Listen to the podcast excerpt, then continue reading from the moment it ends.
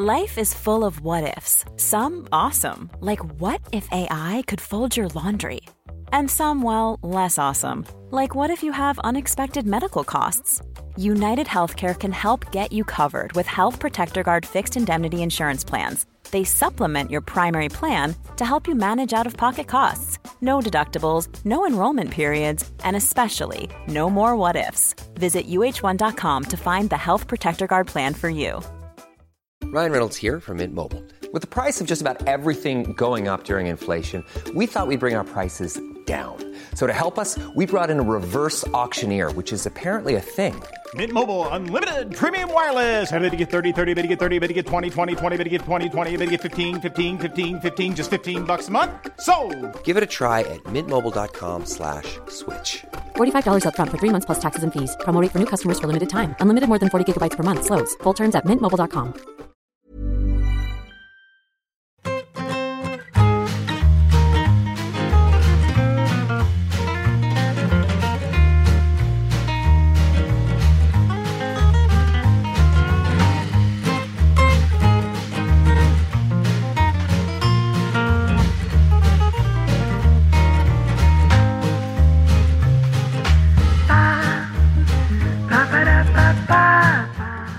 Igual hoy teníamos que haber sido cuatro en el programa, ¿no?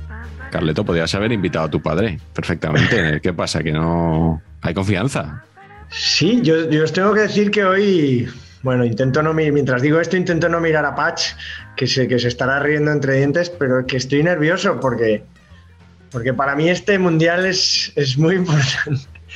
es importante vitalmente y, y, sí, y es como tengo una sensación de que tengo muchas cosas que contar y no sé cómo nos vamos a organizar para obviamente no apabullar y no contar chorradas innecesarias y que también vosotros digáis cosas interesantes, porque me parece un mundial como muy, no sé, a mí me, me parece carismático obviamente pues porque mi padre estuvo allí, ¿no? concentrado en la Martona, pero no sé a vosotros qué os parece. Yo creo que Pach era su, primera, su primer hito, ¿no? Y a ti, Miguel, no sé si lo verás como una cosa un poco... No, bueno, aquí, aquí, o sea, todo lo que sea organizarnos, en saber empatar, nos organizamos bien siempre, ¿eh? o sea, que por eso no hay problema. Yo lo único que he quedado, en, en un rato he quedado. O sea, que este, este es el primer saber empatar que grabamos por la tarde, hay que decir, eh, a horas no intempestivas, que le quita romanticismo a la cosa, Sí, pero, pero bueno, eh, vamos a intentar eso, eh, tener un tope de, de- de tiempo. Yo debo decir que yo en Argentina 78 ya estaba correteando por ahí, gateando, mejor dicho, porque yo, yo soy de finales del 77. Y Patch, eh, ¿tú, ¿tú dónde estabas en el año 78? En humanes, En Humanes de Madrid. correcto. ¿Hay, hay Sí, más humanes, por cierto? Sí, porque, Guada- Guadalajara, por ejemplo, hay uno. ¿Y es necesario el añadirlo de, de Madrid para, conju- para distinguirlo de un pueblo de Guadalajara? Que La desambiguación, dices. Eso Pues es. no lo- Pero hay muchos pueblos que tienen el de no sé dónde. Muchos. Sí. la, la desambiguación involuntaria más talentosa que yo recuerdo es en, no sé si es en El Orgullo del Tercer Mundo o en Siempre Perdiendo o en uno de esos de, de Faimino y Cansado diciendo Universidad Complutense, ¿por qué no decirlo de Madrid? Claro. Bueno, creí que, ibas a, creí que ibas a hablar de cuando Familia Cansado decían lo de la Macedonia de frutas. ¿no? Que decía, es que no tenemos fruta. Dice, bueno, pues traiga solo la Macedonia, ¿no? Claro, efectivamente. Brillantísimo. Brillantísimo, una vez más. Pero bueno, sí, sí. Me, me dieron palos hace unos días en el podcast de Saber y Empatar porque, claro, la RAE admite lo de Olimpiadas como sinónimo de Juegos Olímpicos, que sabéis que es mi gran caballo de batalla en este programa. Entonces, parece que, claro, si la RAE lo pone por escrito, ya se puede decir. O sea, la RAE que lo que hace es poner por escrito lo que decimos mal. Entonces, si un día la RAE le da por ponerlo, entonces ya todos los matices que hay entre una Olimpiada y unos Juegos Olímpicos, que son dos cosas complementarias pero distintas, como la RAE ya lo ha aceptado, ya se pierden. Entonces, me han dicho que no os corrija, porque además han sugerido hasta que soy mal compañero por corregiros. Eres un mal compañero, no, no por corregir. Correcto, correcto. Pues bueno, yo estoy encantado de que me corrijas porque me gusta mucho más la expresión Juegos Olímpicos que, que la expresión Olimpiadas, aunque se pueda decir, ¿no? Porque en realidad, cuando dice, es, es de hecho sería mal dicho bien dicho, o sea, ya que lo dices mal, dilo del todo mal, Hmm. sería la Olimpiada solo. La Olimpiada, sí, claro, claro, la Olimpiada de Barcelona. Claro, eso Olimpiadas es lo que, Ah, Sí, sí. Y luego, bueno, quizá con- es vulgarizarlo y, y es lo que la RAE toma como bueno, como sinónimo de Juegos Olímpicos. claro, pero ¿y, y la RAE por qué no, no admite es- escuchar como sinónimo de oír? Porque ¿cuántos años llevamos oyendo en la radio y en la televisión? ¿Me escuchas? No, es que, perdona, es que no te escucho y tal. Eh, no, escuchar es prestar atención para oír a alguien, no es, no es el hecho de recibir el sonido. Pero eso los señores de la RAE, por lo que sea, Ay, eso no les interesa. En la RAE está foto, o sea, hay un foto de la RAE. Hombre, yo no- me imagino que sí, ¿no? Que será como una reunión allí, un comité de comité de sabios, comité de expertos. Estaba que- Grigelmo, ¿no? Que hay varios fotos. O sea, Grigelmo en la RAE, Grigelmo se llevaba muy mal con la RAE, ¿verdad? yo creo que no está en la RAE. ah, sí. Sí, sí, sí. Vale. Yo, es verdad, yo a Grigelmo le he leído varias veces un poco ahondar en esta tesis de que la RAE, pues, en fin, que lo que hace es dar pábulo a, a los que hablan mal, más que O sea, corregir, que limpiar y fijar y tal, mm, bueno, no sé tampoco, Vale. ¿no? Claro. Don Alex Grigelmo, por cierto, al que quiero felicitar desde aquí, gran guardameta, en activo todavía. Ah, sí. a pesar de que se acaba de jubilar del país y ahora se va a dedicar a escribir, a dar charlas, a dar conferencias. Vamos, que va a ir de puta madre. Y, a, y a venir a saber Y a seguir empatar. jugando. Y por supuesto está invitado para esta próxima segunda temporada. Muy bien, pues nada, hoy es nuestro último programa antes de las vacaciones. Tenemos ya la maleta preparada para marcharnos unos días. Van a ser pocos, solo vamos a estar dos semanas sin ofreceros un nuevo vídeo. Luego volveremos con España 82 y hoy nos toca Argentina 78, el mundial del padre de Carleto, por supuesto. Así es como, así es como lo vamos a, lo tenemos que llamar. Y eh, Patch, esto te va a interesar mucho a ti especialmente porque tenemos aquí el folio. ¿eh? El folio de García. 1978 es el año en el que el pueblo español en referéndum ratifica la constitución aprobada semanas antes por las Cortes. Y esto te va a interesar mucho. ¿eh? Quítate la mano de la cara, por favor, porque esto te va a interesar, de verdad, te lo prometo. Este mismo año, previamente, se había despenalizado en España el adulterio y el amancebamiento. No me digas que no te gusta el concepto y el término amancebamiento. ¿Os acordáis que García a Lorenzo Sanz le llamaba mancebo? sí, es correcto. Sí, sí. Porque era su segundo apellido. Era su Lorenzo, apellido, sí. Lorenzo Sanz. Mancebo Das mancebo. Y le llamaba, le llamaba Mancebo. Imagino la época en la- las épocas en las que no se llevaba bien con él, porque él- ya sabéis que García Va fluctuando. fluctuaba, fluctuaba mucho, sí. Bueno, este, en este año la Organización Mundial de la Salud declara oficialmente la erradicación de la viruela y en Reino Uni- Unido nace Louis Brown, primera bebé probeta, ¿eh? Hombre, un beso, Luis. Que nos estará escuchando. Sí. Eh, Israel y Egipto firman los acuerdos de paz de Camp David. Las Hombre. islas Salomón, Tuvalu y Dominica se independizan del Imperio Británico. Tendríamos que hablar un día del fútbol en Tuvalu, que seguro que, que daría, para un, daría para un programa con un buen en invitado. Tuvalu. Uh, muy interesante. Sí, sí. Y en Nicaragua, el Frente, Sandin- el Frente Sandinista de Liberación Nacional declara la revolución, por supuesto, la revolución sandinista. O sea, no tendría sentido que hubiera declarado cualquier otro tipo de Bueno, revolución. las revoluciones tienen que ser consistentes, ¿no? Entonces, eh, Si tú eres ¿no? sandinista, pues sandinista. pues la revolución que va a ser sandinista. Claro, no va a ser bielsista. Correcto. Correcto. En Italia, el antiguo primer ministro Aldo Moro es asesinado por el grupo terrorista Brigadas Rojas tras varios meses secuestrado. De esta me acuerdo. De esta me acuerdo de vivirlo en directo. De vivirlo. ¿no? Vale, De esto me tuvo acuerdo. que ser muy sonado. La leche. Era que no lo encontraban, era todo como. La misma sensación que con lo de Miguel Ángel Blanco. Ah, sí. Ese tipo de cosa de, de búsqueda y de tal. Y sí, sí, una cosa. Muy angustiosa, ¿no? Pues estuvo ahí, estuvo varios meses, eh, decían que, bueno, escribió unas cartas, eh, que si estaba presionado, coaccionado por sus captores o no. Sí. Eh, luego, en, en Italia también dimitió el presidente Giovanni Leone, acusado de fraude fiscal, y le sustituye un presidente del que imagino que hablaremos en el próximo programa, que es Sandro Pertini. Ahí lo dejamos. Hombre, vamos. MVP, MVP. MVP. Pertini, MVP. Por primera vez en cuatro siglos hay tres papas en un año. ¿eh? Ojo, porque fallece Pablo VI y su sucesor Juan Pablo I dura 33 días. No sabemos qué le pasó. Hay películas por ahí que, que lejanamente. Padrino 3. El Padrino 3, efectivamente, que, que lo retratan y le sustituye Juan Pablo II, te quiere todo el mundo. Eh, en España, Moitila. en España, mira, hay una de la RAE, pero me la voy a saltar. Porque estoy enfadado con la RAE. Eh, Miguel Muy bien. Delibes publica el disputado voto del señor Cayo y Juan Marsé gana el premio Planeta por La muchacha de las bragas de oro, premio Planeta, próximo al, al español. Peli de Publica- Victoria Abril. Camilo Sexto de Patch de publica su álbum Sentimientos, que incluye Hombre. el tema Vivir así Sí, es morir de amor. es morir de amor, que tantas veces hemos cantado por ahí, altas horas de, de la mañana. Así es. En Barcelona se imprime el primer ejemplar del periódico de Cataluña. Y Ah, mira.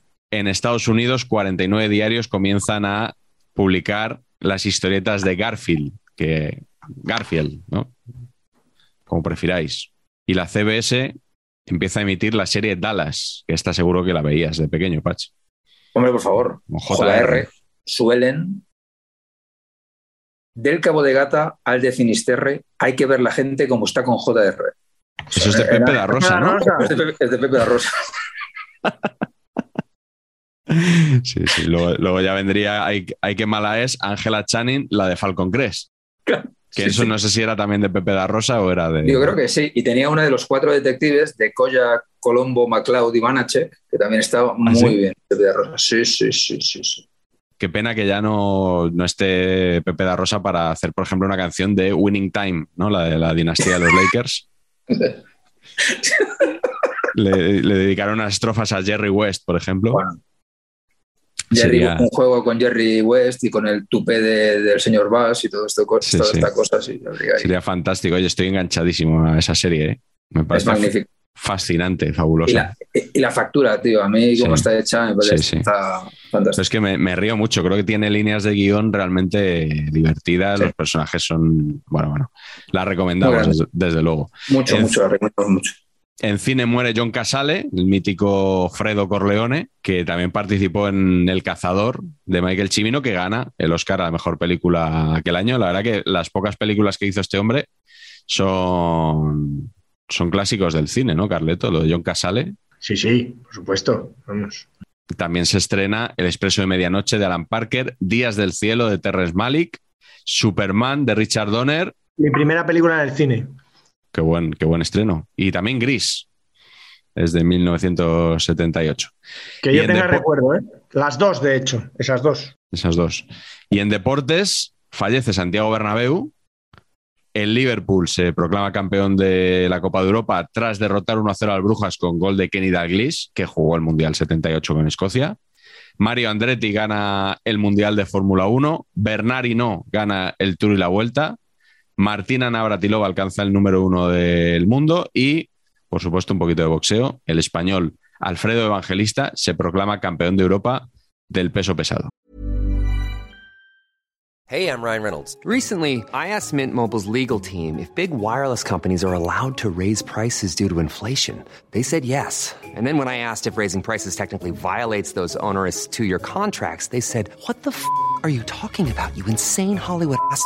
So to recap, we're cutting the price of Mint Unlimited from $30 a month to just $15 a month. Give it a try at mintmobile.com slash switch. $45 upfront for three months plus taxes and fees. Promo for new customers for limited time. Unlimited more than 40 gigabytes per month. Slows. Full terms at mintmobile.com.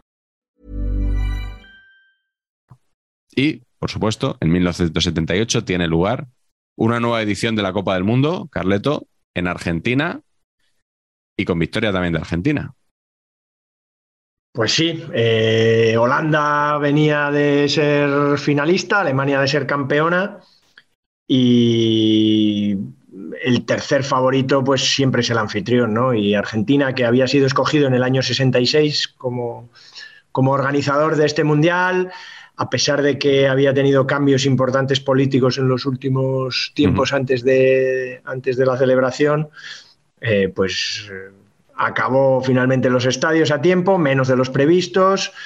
Y bueno, y a pesar de lo que va a comentar Patch, que es importante que, hablemos porque, porque hubo problemas ajenos al fútbol, eh, o no tan ajenos quizá, eh, pues el fútbol acabó, acabó triunfando, entre comillas, y la selección argentina con muchas polémicas, eh, incluso en la final, acabó derrotando en la prórroga a, una Holanda un poco cansada y sin Johan Cruyff, que no acudió al Mundial. Eh, durante un tiempo se pensó que por unas razones, luego veremos que, no fue así, eh, y que palmó 3-1 Holanda y nada, con un Mario Kempes estelar y un partido la noche de los papelitos, podríamos decir. Sí, sí, sí, hablaremos, hablaremos de... Y, la vuelta de la selección española, que eso también parece importante, después de 12 años de ausencia, con mucha mm. ilusión, después de no estar en ningún, ni en el 70 ni en el 74.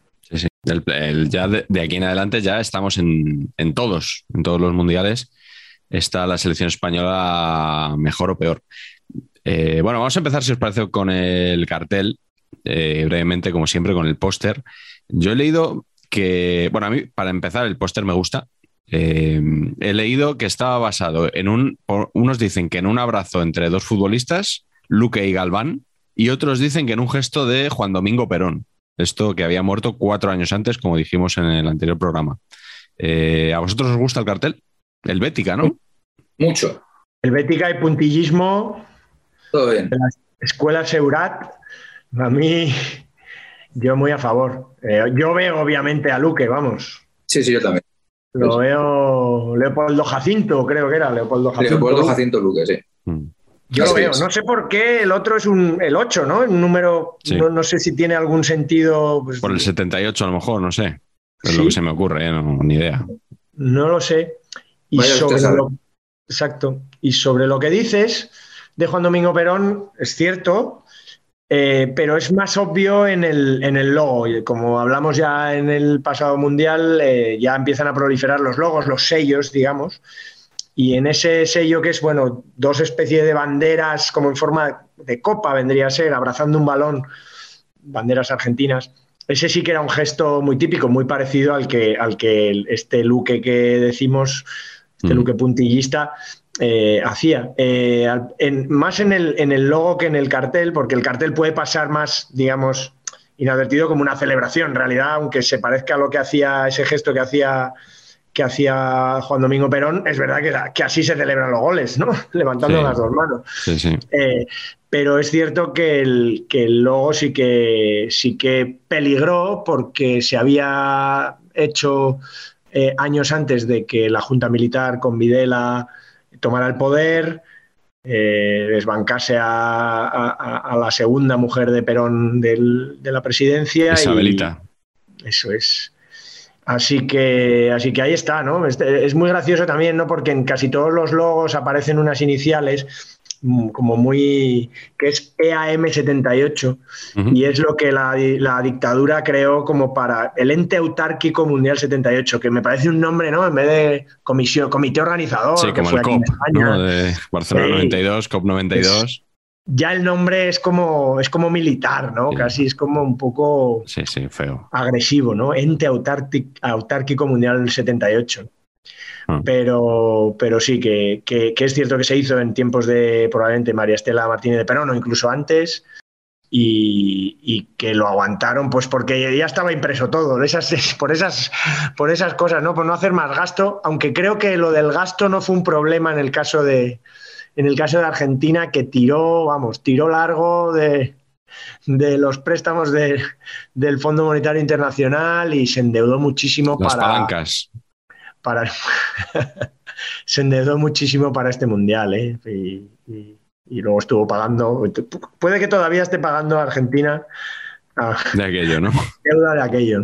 Sí, de, de mascota tenemos a Gauchito, que es un, un niño que no, no puede tener los colores de Argentina por más sitios, y que había una estadística fantástica de Mr. Chip, de Patch, que te va a gustar mucho, sobre las mascotas. La- de la fuente, no sé si. No, no sé. Luis de la Fuente. Eh, cuando la mascota del Mundial lleva sombrero, gana Argentina. Porque tanto Gauchito como Pique, mascota de México 86, llevan sombrero. En cambio, en el resto de mundiales, la mascota o no había o no llevaba sombrero y por tanto Argentina no los ha ganado. Y hay una polémica ahora porque la mascota de Qatar 2022 no lleva sombrero, pero es un turbante. O sea, se puede decir que es un sombrero. Entonces está la duda de si Argentina va a ganar o no va a ganar el, el Mundial. ¿Qué te parece? Bueno, me parece que es una prueba más del gran bien que hace Mr. Chip a la sociedad, eh, el generar este debate. Y, No, no, el debate lo, el debate lo he puesto yo sobre la mesa, no eches la Ah. culpa a Mr. Chip. No, no, no. Aquí ya sabes que siempre tratamos de dar un pasito más y de un poco Sí, de sí. buscar las aristas a la actualidad del fútbol. Así es, así es. Y así nos va. Eh, pues eh, en este caso, yo para mí, turbante sombrero, amigos. Eh, Pues gana Argentina. Pues Pero- hasta aquí, hasta aquí el programa de hoy. pero el concepto campeonar Argentina, igual no metía yo un euro cincuenta ¿eh? a ese ¿No? concepto. Entonces, no sé yo si. Yo de todo esto tengo que decir que empecé mi bueno, mis problemas con el, mi drogadicción, con, con el marketing deportivo, empezó en este mundial. Mi padre trajo camisetas y otro y todo tipo de pegatinas, tampoco había mucho más. Pegatinas, alguna libreta, eh, todo tipo de merchandising con gauchito. Así que hay por ahí camisetas mías con gauchito. Así que cariño eterno a esta. Por otro lado, un poco, digamos que no se nota, así como la evolución en los pósters la hemos visto. Hay No. ahí, ¿verdad, Mach? Hay ahí un.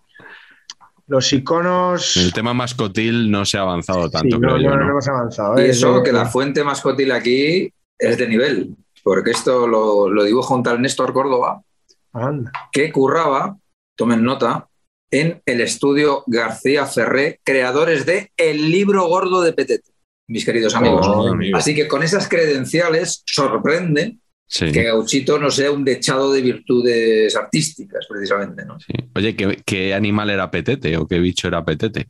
No te sabría decir, ¿eh? eso es... Una cosa rara, ¿no? Bueno, sí. Sí.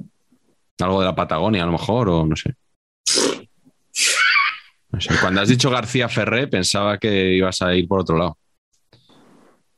Más a. ¿Qué Esto es, Ferreras? esto es muy burdo, Eduardo. Esto es muy burdo. Esta mascota Claro. es muy burda, Eduardo. Es muy burda, Eduardo. Hasta hace un tiempo pensábamos más a la izquierda y ahora resulta que más a la derecha. Resulta que efectivamente. Todo gira, amigos. Todo gira, todo gira. Y no sé si giró el, el tema del boicot, Patch, que decía Carleto Ah, que nos- acabó no girando, ¿no? Porque al final el mundial se hizo, ¿no? Eh, pero claro, el tema del boicot, esto es lo que ha dicho Carleto, es así, se gastaron el pastizal, porque además empezaron tardísimo a construir. Tardísimo porque nadie tomaba los mandos. eh, y hubo muchísimas presiones en los dos, tres años anteriores de, oye, si no vais a hacer nosotros, vosotros, que lo hagan otros, pero este- Claro, claro. el mundial se tiene que jugar. Y al final eh, montaron el ente autárquico este maravilloso. A los mandos estaba el general Actis, eh, también buen naming, seguramente persona regulera, pero buen naming, ¿no? General Actis. Y General Actis también se lo crujen en un atentado eh, con gran velocidad. Y ahí es cuando meten de vicepresidente al, al creo que es contraalmirante Lacoste, que este es el que la lía parda, pardísima, eh, pero pardísima de niveles insospechados. Este se hace amigo de Avalanche y luego Avalanche lo mete en la FIFA. Y en un momento a, a, a Lacoste eh, se le. se- esto es bastante grato. Se le denuncia por un 443% de enriquecimiento ilícito en sus cuentas No en el mal. periodo 1977 a 1979. Que no está mal, ¿no? El concepto, ¿no? Este Eh, básicamente fue el dueño de Argentina durante dos años, ¿no? Durante O sea, dos años, efectivamente. Tenía ahí Era el vicepresidente, pero era- el, que, era el que pilotaba. Entonces, claro, con el mundo este, lógicamente se produce un, un intento de boicot internacional. También buen naming, el COBA. El Coba. Tampoco- que es un naming poco agresivo, ¿no? Te llamas COBA. ¿no? Igual mucho el autobombo. Claro, comité organizador del boicot a Argentina. O sea, está bien tirado. Pero claro, COBA. Darkova, no. No. Y entonces tenían, tenían varios lemas eh, de funcionamiento. Primero es no fútbol entre los campos de concentración, boicot al mundial, que me parece bastante, bastante potente. Pero visto que no se conseguía el boicot, tiraron por otra, Amnistía Internacional tiró por otro que, que claro, es, es la, la típica publicitaria, cosa publicitaria de comparar dos cosas que no son comparables y por comparación una te parece buena, claro, porque la otra es horrorosa. Y dices, claro, fútbol sí, tortura no. Hombre,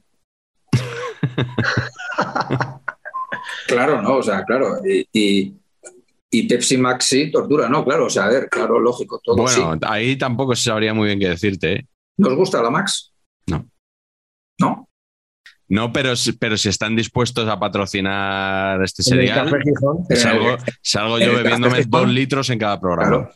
Café Gijón te ponen esto. Sí, pero yo pido- no pido Max, pido la normal. Bueno, pues eso. Y entonces, pues nada, pues que lo intentan, los peronistas lo intentan desde dentro, con otro lema también bastante bello, que es este partido lo ganará el pueblo. Todo bien. Pero claro, pues al final no, se- no, no consiguen nada, ¿no? Eh, pero sí que he leído, hay un libro fantástico, que ahora mismo no me acuerdo, luego ponemos la foto sobre el Mundial, visto desde el lado argentino, es un libro fantástico que les recomiendo mucho, y que en la primera página lo que hacen es quitarse los mitos. O sea, por lo que se ve, esto de los argentinos somos derechos y humanos no es del Mundial. Ajá. Es en otro, se dice en otro momento, pero se asocia a esto. No es respuesta a esto de la presión internacional me está volviendo loco y entonces los argentinos somos derechos humanos. Es en otro, es en otro momento. Y, y nada, eh, pues, eh, por ejemplo, no, no acreditaban a, periodistas. eh, por ejemplo, en, España Cambio 16, por lo que sea, no le acreditaron. O sea, era todo como, como un boicot, pero a mí me parece que yo creo que ese boicot ahora igual hubiera funcionado. Ahora con los, con los canales que hay, el social media, no sé qué. Eh, como está funcionando el boicot, el, bo- el boicot a Qatar, ¿no? Sí, es lo que te iba a decir, que, ¿No? Está funcionando. que en el caso de Qatar no, no se está viendo eso, precisamente. Madre mía, colega. Empezando por nosotros mismos, que cuando este serial concluya, haremos el programa, por supuesto, de Qatar 2022 también, ¿eh? Con la victoria de Argentina, como ya hemos anticipado. Sí, Patch, ese programa lo vamos a hacer. Grande. Pensaba que ese ya sí que te gusta, que lo que no te gusta es No, no, pero si a mí, a ver, excavar. El problema es que para llegar ahora, que hoy, hoy teníamos que haber empezado. Para llegar ahora, hemos hecho los programas, no sé, ¿cuántos hemos hecho? Cinco, horrorosos. Y ahora No es verdad, estamos no, aquí, es, no es verdad. Nuestra audiencia nos lo ha agradecido mucho, incluso económicamente. estamos aquí desfondados. Hemos llegado de- al bueno, al inicio, y estamos desfondados. Entonces, a Qatar vamos a llegar cadáveres. Esta, esta es la realidad. Esta es la realidad. Bueno, bueno, cuéntanos, cuéntanos Pero- tú, Carleto, cómo. Espera, espera. Al- Alguna cosita más de esto, ¿no? Que, que- que, Venga, eh, a mí me hace gracia, perdón, eh, por lo del boicot, porque durante mucho tiempo se dijo que Johan Cruyff no Ah, había sí. ido por boicot a, a esto, ¿no? Y finalmente parece ser que era, bueno, otro tipo de miedos, ¿no? Otro tipo de. Parecer, pues había tenido amenazas de, de secuestro de su familia en el último año en Barcelona y, y decidió, bueno, no exponerse más y, y- y- y en puridad se, se retiró del fútbol. O sea, que Johan, cuando se jugó el Mundial 78, estaba, estaba retirado, pero luego se, fue- se retiró, estuvo un tiempo sin jugar, luego fue a Estados Unidos, a la NASL, a la NASL, Nasl, y, Nasl. y me hace mucha gracia, pero me hace mucha gracia un póster que, que podemos ver, porque, eh, bueno, como todo, eh, las campañas en contra, al final siempre encuentras gente a favor, ¿no? Y, y- y lo que decía un poco Patch, ¿no? Que al final Amnistía Internacional cambió también de rumbo y dijo, bueno, pues como no podemos contra el enemigo, unámonos a él y que venga cuanta más gente mejor para ver que aquí no se respetan los derechos humanos. Y, Claro. lo, mis- y lo mismo dijo la guerrilla en una, digamos, la guerrilla montonera eh, argentina, ¿no? En, una, en un equilibrismo muy, muy, muy, me parece estupendo, dijo, sí, sí, eh, que haya mundial para que se vea lo chungo que está todo. Eh, así que, así que bueno, eh, el Frente Nacional en Francia porque la selección francesa, yo he visto algún documental en el que Platini y tal reconocen que la presión fue bastante fuerte en, yo creo que en Holanda, en Alemania y en Francia fue donde más, donde más fuerte fue. Y, a los franceses les presionaron mucho y, y, el Frente Nacional defiende expresamente en este póster a la selección francesa. O sea, digamos que, que muy jodido tenía que estar ¿no? para que salga el Frente Nacional a hacer campaña. Así que, que no era tampoco lo que es ahora, pero, pero que bueno, que ya apuntaba maneras. Bueno, cuéntanos un poquito los precedentes del campeonato. Esta me la, encargas a mí para ver si me equivoco, ¿no? No, por lo de Juegos Olímpicos dices, no, no, no. Háblame más de la Eurocopa 76, si quieres, con, la que todos recordamos por el gol de Panenka, algo que le vino muy bien a Sepp Mayer, eh, perdón, a, a Uli Genes, que es quien falla por, parte alemana, ¿no? Yo creo que todo el mundo habla del, del acierto de Panenka, por una vez no se habla del que falla el penalti. Eso es. El, Checoslovaquia empata a dos en la final de la Euro 76, que se juega en, creo que fue en Yugoslavia. Sí. O en Checoslovaquia. En Belgrado.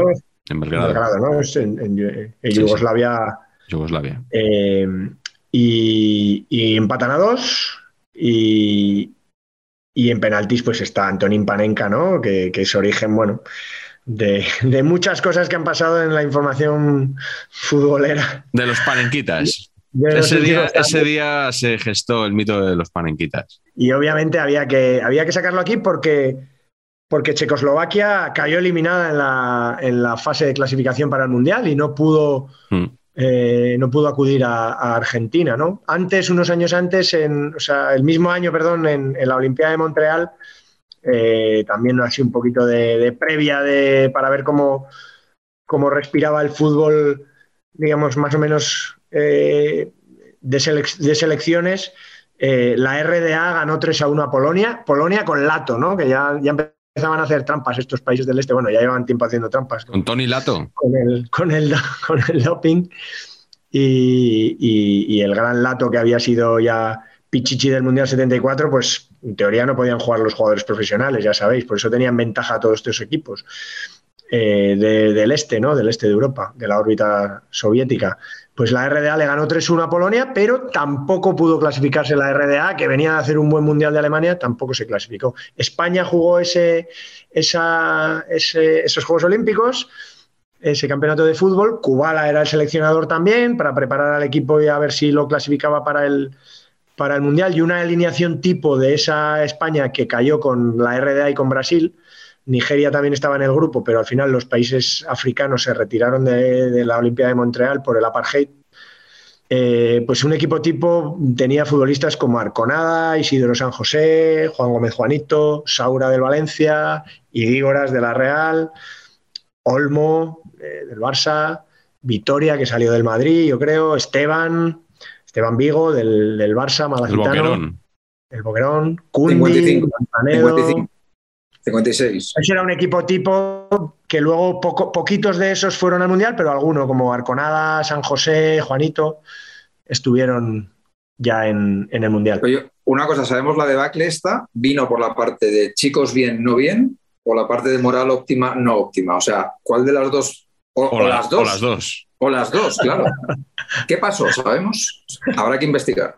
Bueno, tampoco estuvo, ahora vamos con España, tampoco estuvo Inglaterra, quiero decir que, es el equipo que comentábamos en el, anterior mundial que había cogido Don Revy, pues no lo, clasifica porque eh, le toca un grupo muy, muy curioso eh, con Finlandia, Luxemburgo e Italia. Entonces, Luxemburgo no gana ningún partido, como era de esperar, Finlandia gana solo sus partidos a Luxemburgo, como era de esperar, entonces, Italia e Inglaterra lo ganan todo frente a esos equipos y se ganan mutuamente 2-0. Italia, Inglaterra e Inglaterra, Italia. Y se clasifica Italia por mejor diferencia de goles. Eh, más 14 por más 11 de, Inglaterra, segundo mundial seguido fuera de, de, Inglaterra, que es la gran ausencia. Y luego debutan en el mundial Irán y Túnez, en un mundial que sigue teniendo ese formato de, de grupos, de dos grupos, sin semifinales, directamente el campeón de cada grupo a la final. Y tampoco estuvo Uruguay, por cierto, eh, de, los, de los equipos habituales. La clasificación de España, ¿cómo fue, Patch? Porque nos volvía a tocar Yugoslavia como con Katalinsky, pero esta vez sí, esta, fue, esta vez fue bien. Yo cuando era pequeño nos tocaba siempre. Yugoslavia y Rumanía. Siempre. En todos los sorteos nos tocaba Yugoslavia y Rumanía. Y en este caso era solo Yugoslavia y Rumanía. Entonces, le ganamos en un despliegue de medios nunca visto 1-0 a Yugoslavia en casa. de penalti, de, de, penalti, creo, de penalti Pirri. Sí, y mal, todo mal. Rumanía también nos arrasa por otro contundente 1-0. Luego ya sueltísimos 2-0 Rumanía en casa y nos la jugamos en el pequeño Maracaná de Belgrado. Momento histórico absoluto. Teníamos que ganar para clasificarnos, mis queridos amigos. Y, en este partido se pusieron dos cosas mitiquísimas. Mitiquísimo el gol, ¿no? Que es que Cardeñosa mete un centro a 85 kilómetros de altura que de repente cae. Debía hacer viento lo que sea. Iba, iba, al quinto anfiteatro y de repente hace, y se desploma.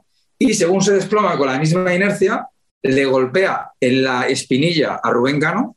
Por cierto, gesto técnico muy del delantero centro del Atlético de Madrid. O sea, era, Rubén Gano era malo, pero de, malísimo, eh, pero metía goles, dándole con, con, con, sitio de un poquito. Eso, ahí, ahí, ahí me ganas. Pero que me ha dado en el hombro y va para la, bueno, bueno, total, que mete ahí, pero un poquito, un poquito jugada high alive, ¿no? O sea, le recorre la espinilla y sale esta punta para, adelante, gol. Delirio, tal, me, ha encantado. me ha encantado. Es un monumento al semifallo. Absolutamente, absolutamente. Mi padre, me acuerdo, esto me acuerdo lo visto con mi padre, gran emoción, tal y que cual, y eh, diciendo si es que es malo hasta para meter gol mi padre, y es verdad, o sea, se ve en la repetición como le va con la espinilla, ¿ves? ¿Ves? Esta cosa. Y luego la mitiquísima aquí, claro, es que cambian a Juanito, entonces sale Juanito, yo creo, no sé si habría pistas de atletismo, pero había mucha distancia entre la banda y el banquillo. Y entonces, en ese momento sale, sale don José María García con el abrigo butano, mitiquísimo, micrófono en riste, cascos de 65 kilómetros de espesor, va así a, entrevistarle y entonces eh, Juanito va haciendo así, a la grada. A lo emperador. Sí, entonces Ángel Moore, que sale del banquillo y le baja el brazo para que no siga haciendo así, y entonces según se está acercando Juanito al banquillo, le atizan un botellazo que le tiran desde la grada, pero criminal. O sea, uno, pero una botella de cristal que se ve cómo se rompe y entonces se lo llevan en camilla a Juanito, Juanito, así en la camilla, así, pero tal, y no pasa nada. Y el concepto muy mitiquísimo de, esta, de esta movida es que le dijo Juanito a José María García, enano, has tenido suerte de que tengo más cabeza que tú. Y por tanto, era un blanco móvil de mayor facilidad y así fue el impacto. Mi padre estaba en el banquillo mi padre en esa, en esa clasificación alternaba ir a, ir a los partidos y no ir. Él siempre me cuenta que le dio mucha rabia porque jugó un amistoso, no sé si contra Noruega, eh, él dice que jugó bien, que tal, y jugaban un miércoles, volvían a jugar liga y jugaban otro miércoles. No era como ahora, que paran las elecciones, era, pues se aprovechaban los miércoles y, y no entrenaban prácticamente. Pues jugó un miércoles, jugó media parte pensaba que, y, cambió la, citación, la cambió para jugar en Rumanía, ese que has dicho del 1-0, que fue el que lo lió todo. Eh, y, ese, y ese fin de semana, mi padre, que era mi cumpleaños, cumplía yo tres años, y mi padre le metió tres goles al Málaga el día que yo cumplí tres años. Pues ese domingo por la noche se lesionó, no sé si López Ufarte o otro jugador, y mi padre fue. Se puso pichichi, había metido tres goles el domingo, va a Rumanía y resulta que no juega ni un minuto. Hay que, hay que pensar que mi padre igual jugó cuatro partidos en toda su carrera con, la selección, pero igual fue a veintitantas concentraciones. porque es que solo había dos cambios. Claro, es que ahora hay cinco cambios. Es que ahora cualquiera te juega. Tu padre hubiera sido 20 veces internacional, pero vamos, tranquilamente. Incluso con tres, ¿no? Incluso os diría que, no se estilaba tanto en los amistosos lo de, como ahora, que pactan 10 dos equipos, dos equipos nuevos. No se estilaba, era como más, como más serio, pero siempre recuerda. Y me dice que eso demuestra que mi padre pues tiene un, por lo que luego contaremos, que no pudo jugar el, ningún minuto en el Mundial, eh, pero no le guarda rencor a Ladislao Kubala, a pesar de que era el que supuestamente decidía y el que le llevó, porque era tan buen tío que cuando pasaban cosas así, luego le, escribía, le enviaba como una nota pidiéndole disculpas y, y dándole ánimos. Y hay en casa alguna nota de, de Ladislao Kubala diciéndole, Rafa, eh, no pude tal, no sé qué, pero con notas. O sea, de, o sea bueno. una, pues, como si te enviara una postal.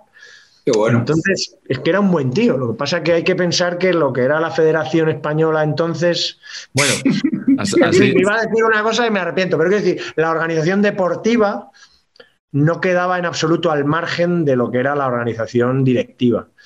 Y las presiones que sufría Ladislao Kubala eran enormes. Claro, es que has dicho Kubala que era quien teóricamente tomaba las decisiones deportivas. Yo creo que con esa, añadiendo esa palabra has dicho bastante. Exacto. Exacto, ¿no? Y fíjate que Kubala ha sido, o sea, Dios. O sea, que Sí, ni sí. siquiera por esas. Me cuenta mi padre, me con- he estado hablando un poco con él para preparar el programa y, y me contaba que en otro, antes, de, antes de, otro, de otro amistoso, yo no sé si fue, bueno, eh, no sé qué no sé si contra Suiza o algo así, que luego acabó sin jugar. El día antes da la alineación y, y arriba jugaban Santillana y Marañón. Y de repente mi padre dice que vio a Kubala hablando con el con dos periodistas pues del Correo de Bilbao y de algún periódico de San Sebastián y estaban hablando con él y que mi padre le dijo Santi mañana no jugamos y al final y efectivamente la delantera de ese partido fue Dani Satruste y López Ufarte.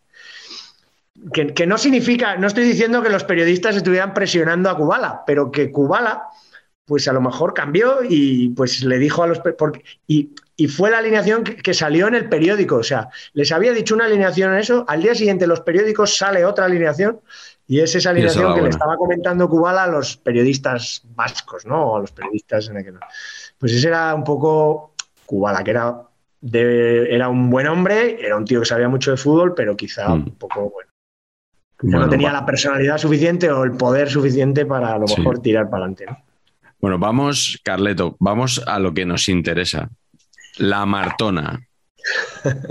Por favor, expláyese usted. La Martona. Bueno, de Martona. No, no, quiero aburriros, si quieres me, me, me guardo alguna cosa para, para, alguna otra, para algún otro para algún otro apartado, digamos, para no aquí aburrir a todos, pero obviamente. La Martona estaba cerca de Ceiza, del aeropuerto del aeropuerto internacional, ¿no? Patch, tú que conoces, yo la verdad que no estaba en Buenos Aires. Sí, no está, es, yo te diría que está, está, o sea, está a cuarenta y pico kilómetros, te diría, tirando sí, de memoria. De hecho, y la, es donde, la, donde, entrena ahora Argentina. Eso te iba a decir, que la ciudad del fútbol de allí, digamos, la, Las Rozas, es eh, Ceiza, que está al lado del aeropuerto. Eso es. Bueno, en aquel tiempo pues no habría las mismas, digamos, probablemente no había las mismas autopistas que ahora estaba detrás de la zona del aeropuerto y, y, y, lo que era la Martona era básicamente una especie de club de campo eh, enorme. Como el, la, como el, de la Moraleja. Este de que está tan de moda últimamente. Pero sobre todo que, que yo creo que estaba muy bien preparado para, la, para el verano. Y los directivos de la Real Federación Española de Fútbol que fueron a verlo fueron en verano. Efectivamente, y a nadie se le ocurrió pensar, decir, pues que el invierno austral es duro, que es diferente, que las, vamos, que las piscinas estaban, estarían vacías, Qué genios, que, tío, sí, sí, que, que, que, los prados no estarían igual de cuidados, que hacía un frío que pelaba, que las habitaciones fueron un poco, no estaban bien preparadas, bien acondicionadas que incluso donde les tocó y construyeron y adecentaron unas supuestas habitaciones, era un predio, era un que estaba como bajo el, no bajo el nivel del mar, pero sí bajo el, un poco por debajo de la superficie, con lo cual aún hacía más frío. Dice mi padre que cuando abrían la ventana ellos veían a, a su altura el, el, el, prado, la escarcha, el hielo por la mañana claro. del campo. Era esa su primera, su primera visión matinal. Obviamente increíble. no llevaban cocinero, eh, no era como posteriormente ya nos hemos acostumbrado, ¿no? Y, y, obviamente todos echaban de menos un hotel, un hotel con servicios mínimos de hotel, ¿no? Porque en aquella Martona no lo había. Y pasaron mucho frío, no había calefacción, porque era un lugar de verano. Eh, imaginaos, ¿no? Todo, todo eso. Ya venían además de una, venían de una concentración en Montevideo, donde se pegaron también un montón de tiempo. Jugaron amistoso contra Uruguay, que fue, fue mal, empate a cero y ya empezaron los palos. O sea que, todo vino mal y, encima pues, pues palmaron el, el, primer partido, que como sabéis eso es lo que todo el mundo pensaba que iba a ocurrir, es a que le iban a ganar a Austria, que llevaba desde el 38 sin ir a un mundial, o desde el 34 sin ir a un mundial, que era un equipo pequeñito de Europa que dio la sorpresa, se clasificó, creo que estaba en el grupo de Checoslovaquia, y, ahí em, todo empezó mal. Mi padre sabía, antes, de, antes del primer partido incluso, sabía que iba a jugar el segundo contra Brasil. Eh, se lo había dicho Kubala. Eh, tú, Rafa, jugarás. ¿Por qué? Porque iba a jugar el primer partido el equipo titular, más o menos, luego siempre claro. un cambio. El segundo partido el equipo más o menos suplente. Y el tercer partido ya, el vuelta al equipo titular, pues si había habido algún destacado en el segundo partido, pues, pues así. Pues ¿qué pasó? Que se perdió el primer partido, que fue un poco conservador el, el primer partido, pues jugó Resac, por ejemplo, ¿no? Que probablemente fue, pues sabéis que al final los equipos grandes pesaban, yo creo que mucho más que ahora en ese sentido. Ya no solo mediáticamente, que ahora sí pesan, cuando no van jugadores del Madrid se lía, cuando no van jugadores del Barça, no es el caso, pero sí que van, pero si no fueran, pues también, se, también sería eso. Entonces, además es que era, digamos que había presiones. De hecho, mi padre reconoce que quizá que fueran Urruti y él del español, pues no fuera ajeno a que Pablo Porta era presidente de la Federación Española y, era un perico reconocido. Eh, porque es verdad que había muchos buenos futbolistas de ataque en aquella época o muy carismáticos. mi padre andaba muy bien, dos temporadas haciendo muchísimos goles, eh, así que, bueno, que tenía merecido ir, pero probablemente otros también, ¿no? Rojo, López Ufarte, no sé, en su, mismo puesto, te hablo, ¿eh? de extremos izquierdas buenos. pero bueno, eh, luego comentamos más cosas si queréis, pero vaya, que, él sabía que iba a jugar contra Brasil, el mítico partido de Mar del Plata. España jugaba en el José Amalfitani, que es el campo de Bel Sarsfield, eh, que, que, tuvo un recibimiento apoteósico. Mi padre recuerda el cariño de la gente, era tremendo. La ilusión con la que la gente fue al, la evolución en España allí también, los emigrantes. Y mi padre tenía familia en. Es la última anécdota que cuento de la Martona. Tenía familia en, en Buenos Aires, gente de Olite, eh, hermanos de mi abuelo, que, un hermano de mi abuelo que había emigrado allí. Y, que les visitaban y les llevaban merluza rebozada. Entonces, las reuniones en la habitación de mi padre, Santillana, Dani, sobre todo los amigos, Javier Urruti, Kini, las reuniones en la habitación de, de mi padre para comer de, la propia cazuelita que les llevaban, merluza rebozada, eran míticas porque se quedaban con más hambre que, otra cosa. Hombre, ya lo creo. Te traen ahí una cazuelita en la martona, ya, te digo. además es curioso porque en Argentina lo que se come normalmente es carne. Carne, sí, Pero como eran, digamos, de, eso, pues probablemente la merluza es más barata allí o era más barata y en tiempos no el pescado no era tan buscado y, bueno, una familia humilde preparaban merluza rebozada que aquí es la de ellos, ¿no? Probablemente, digo yo, ¿eh? Probablemente fuese así. Bueno, luego seguimos, nos seguirás contando cosas de tu padre que no nos aburren nada, al contrario, nos gusta mucho escucharlas, eh, pero la representación española no se limitaba, Patch, a, a los futbolistas. O sea, había un representante, además, histórico del fútbol español que supuso un antes y un después. Correcto. El señor Franco Martínez, en, en términos colegiales, ¿no? Colegiales, colegiadiles. Colegiadiles. colegiadiles. colegiadiles, ¿no? Efectivamente, Franco Martínez, el hombre por el cual se llama a de Burgos Bengochea, de Burgos Bengochea, ¿no? Es esta cosa, ¿no? Y no de Burgos. El, tema de los dos apellidos. ¿Por qué? Pues porque no puedes decir menudo partido de mierda ha hecho Franco, Franco cabrón. En aquellos momentos, por lo que sea, esas cosas. Era mejor no jugársela. Era mejor no jugarse. Y entonces, eh, se decidió que para que este hombre pudiera arbitrar y no le pudiera ser anacado en el marca de una manera que se podía malinterpretar, pues se le llamaba Franco Martínez, entonces, coño, no vamos a llamar a este, vamos a llamar a todos. Así que don Emilio Carlos Ucuruceta Muro, Soriano Ladrén, Acebal Pezón, Borras del Barrio y así todo, ¿no? Eh, claro. Eh, ojo, y yo digo, esto, pues hombre, está mal, ¿no? Pero mola. A mí, a mí el rollo de los dos apellidos sí, me parece una, un lucerismo buenísimo. Sí, sí, sí. Y en, la segunda temporada de Saber Empatar tenemos que hacer el programa de árbitros ya, un, programa de, sobre árbitros y comentar este tema a fondo. ¿eh? Absolutamente, muy de acuerdo, muy de acuerdo. Sí, sí. Bueno, vamos ya con los partidos, nuestros partidos favoritos del Mundial. Empieza tú, Carleto, ¿cuál es tu partido? Bueno, pues es clave, es ese España 0, Brasil 0, así me da también tiempo a seguir con alguna anécdota más. Eh, España venía de palmar y, y, en un grupo de cuatro en clasifican dos, cuando se clasificaba en algún mundial el tercero, que podía clasificarse los mejores terceros, todavía quedaba alguna opción, pero, pero cuando pierdes el primer partido eh, tienes que ir a por todos. ¿Qué pasa? Que nos toca Brasil, un Brasil un poco de entreguerras, digamos, ¿no? que venía del Mundial 74, que comentamos el otro día, de, ser casi europeo, rubio y cagarla y que aquí, bueno, empezó un poco de menos a más, tipo Italia, ¿no? El tipo de esos mundiales de Italia que nos tienen acostumbrados. Eh, y España, pues bueno, siempre con esa especie de complejo, yo creo, ¿no? Un poquito complejo. Lo que os decía, estaba previsto que jugaran unos futbolistas y volvieron a jugar, bueno, un equipo más o menos titular, pero con cambios. Hubo un poco pequeña revolución. Y después del partido con Austria, que yo recuerdo ese partido haberlo visto en casa perfectamente, el gol de Dani eh, que supuso el empate, lo, tengo grabado, la parada de Miguel Ángel, que era el guardameta titular, el bigotudo del Real Madrid.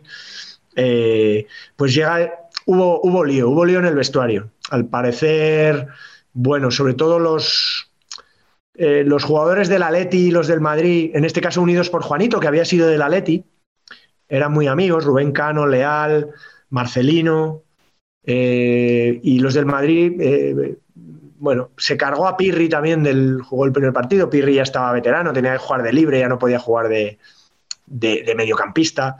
Bueno, un poco revolución y un poco echarse las cosas en cara, ¿no? Y, España salió, bueno, tenía buen equipo, tenía buenos futbolistas y bueno, dio la cara, como sabéis, el fallo de Julio Cardeñosa, después de dar ese centro que para mí fue un centrazo a Rubén Cano pues aquí tuvo ese balón dentro del área, la bajó Santillana, un balón largo arriba, el campo no estaba muy bien, el campo de Mar del Plata era vergonzoso, la verdad. Eh, todo el mundo se había quejado que no estaba bien, que, no había, que, que estaba destrozado. Y, en esa jugada, Cardeñosa tiene que mirar siete veces el balón para, para, asegurar, el, para asegurar el tiro, ¿no? Porque lo tenía en los pies, pero no acababa de estar confiado. Y ahí se metió Amaral, el que no tiene nada que ver con el grupo musical, sino un brasileño de infausto recuerdo que sacó ese balón, ¿no? Y eso provocó pues que con un punto fueras casi al tercer partido, Austria la verdad que, ganó los otros dos partidos, Brasil pues eh, sabías que no iba a fallar y España llegó al partido contra Suecia sabiendo que estaba eliminado, ¿no? Se ganó a Suecia 1-0, pero, pero vamos, que, que, no. Eh, tiene mi padre una anécdota de ese tercer partido, porque pensad que de, toda la, de todos los que iban convocados al Mundial, para cada partido se hacía una convocatoria, no es como ahora también, que todos se visten. Mm. Se vestían 16 o 17, ¿no? Sí. Con el portero, entonces se quedaban fuera de la convocatoria 5 o 6.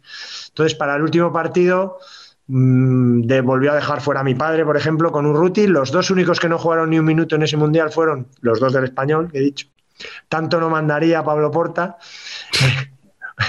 Urrutico Echea, que el pobre también, como sabéis, falleció en accidente de coche, era un tipo estupendo.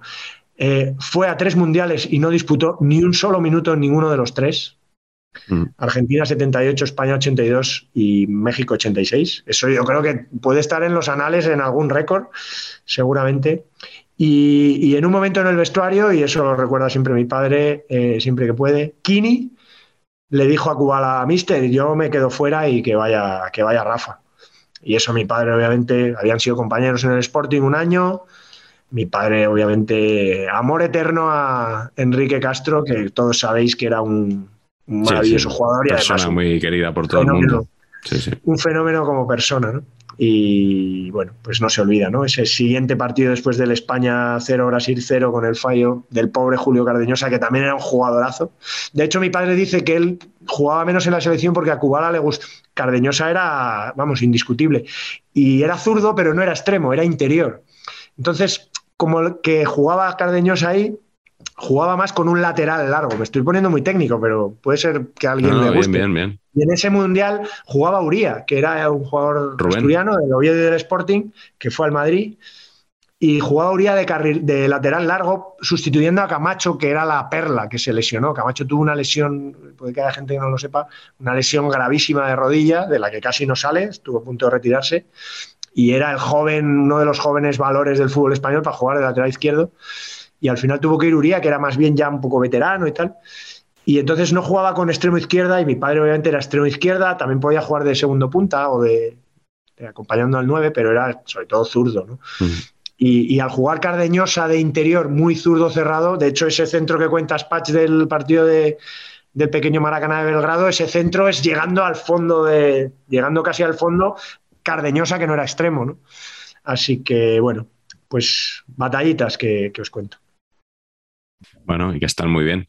Eh, Patch, cuéntanos tú cuál es tu partido, uno de tus partidos favoritos de este mundial.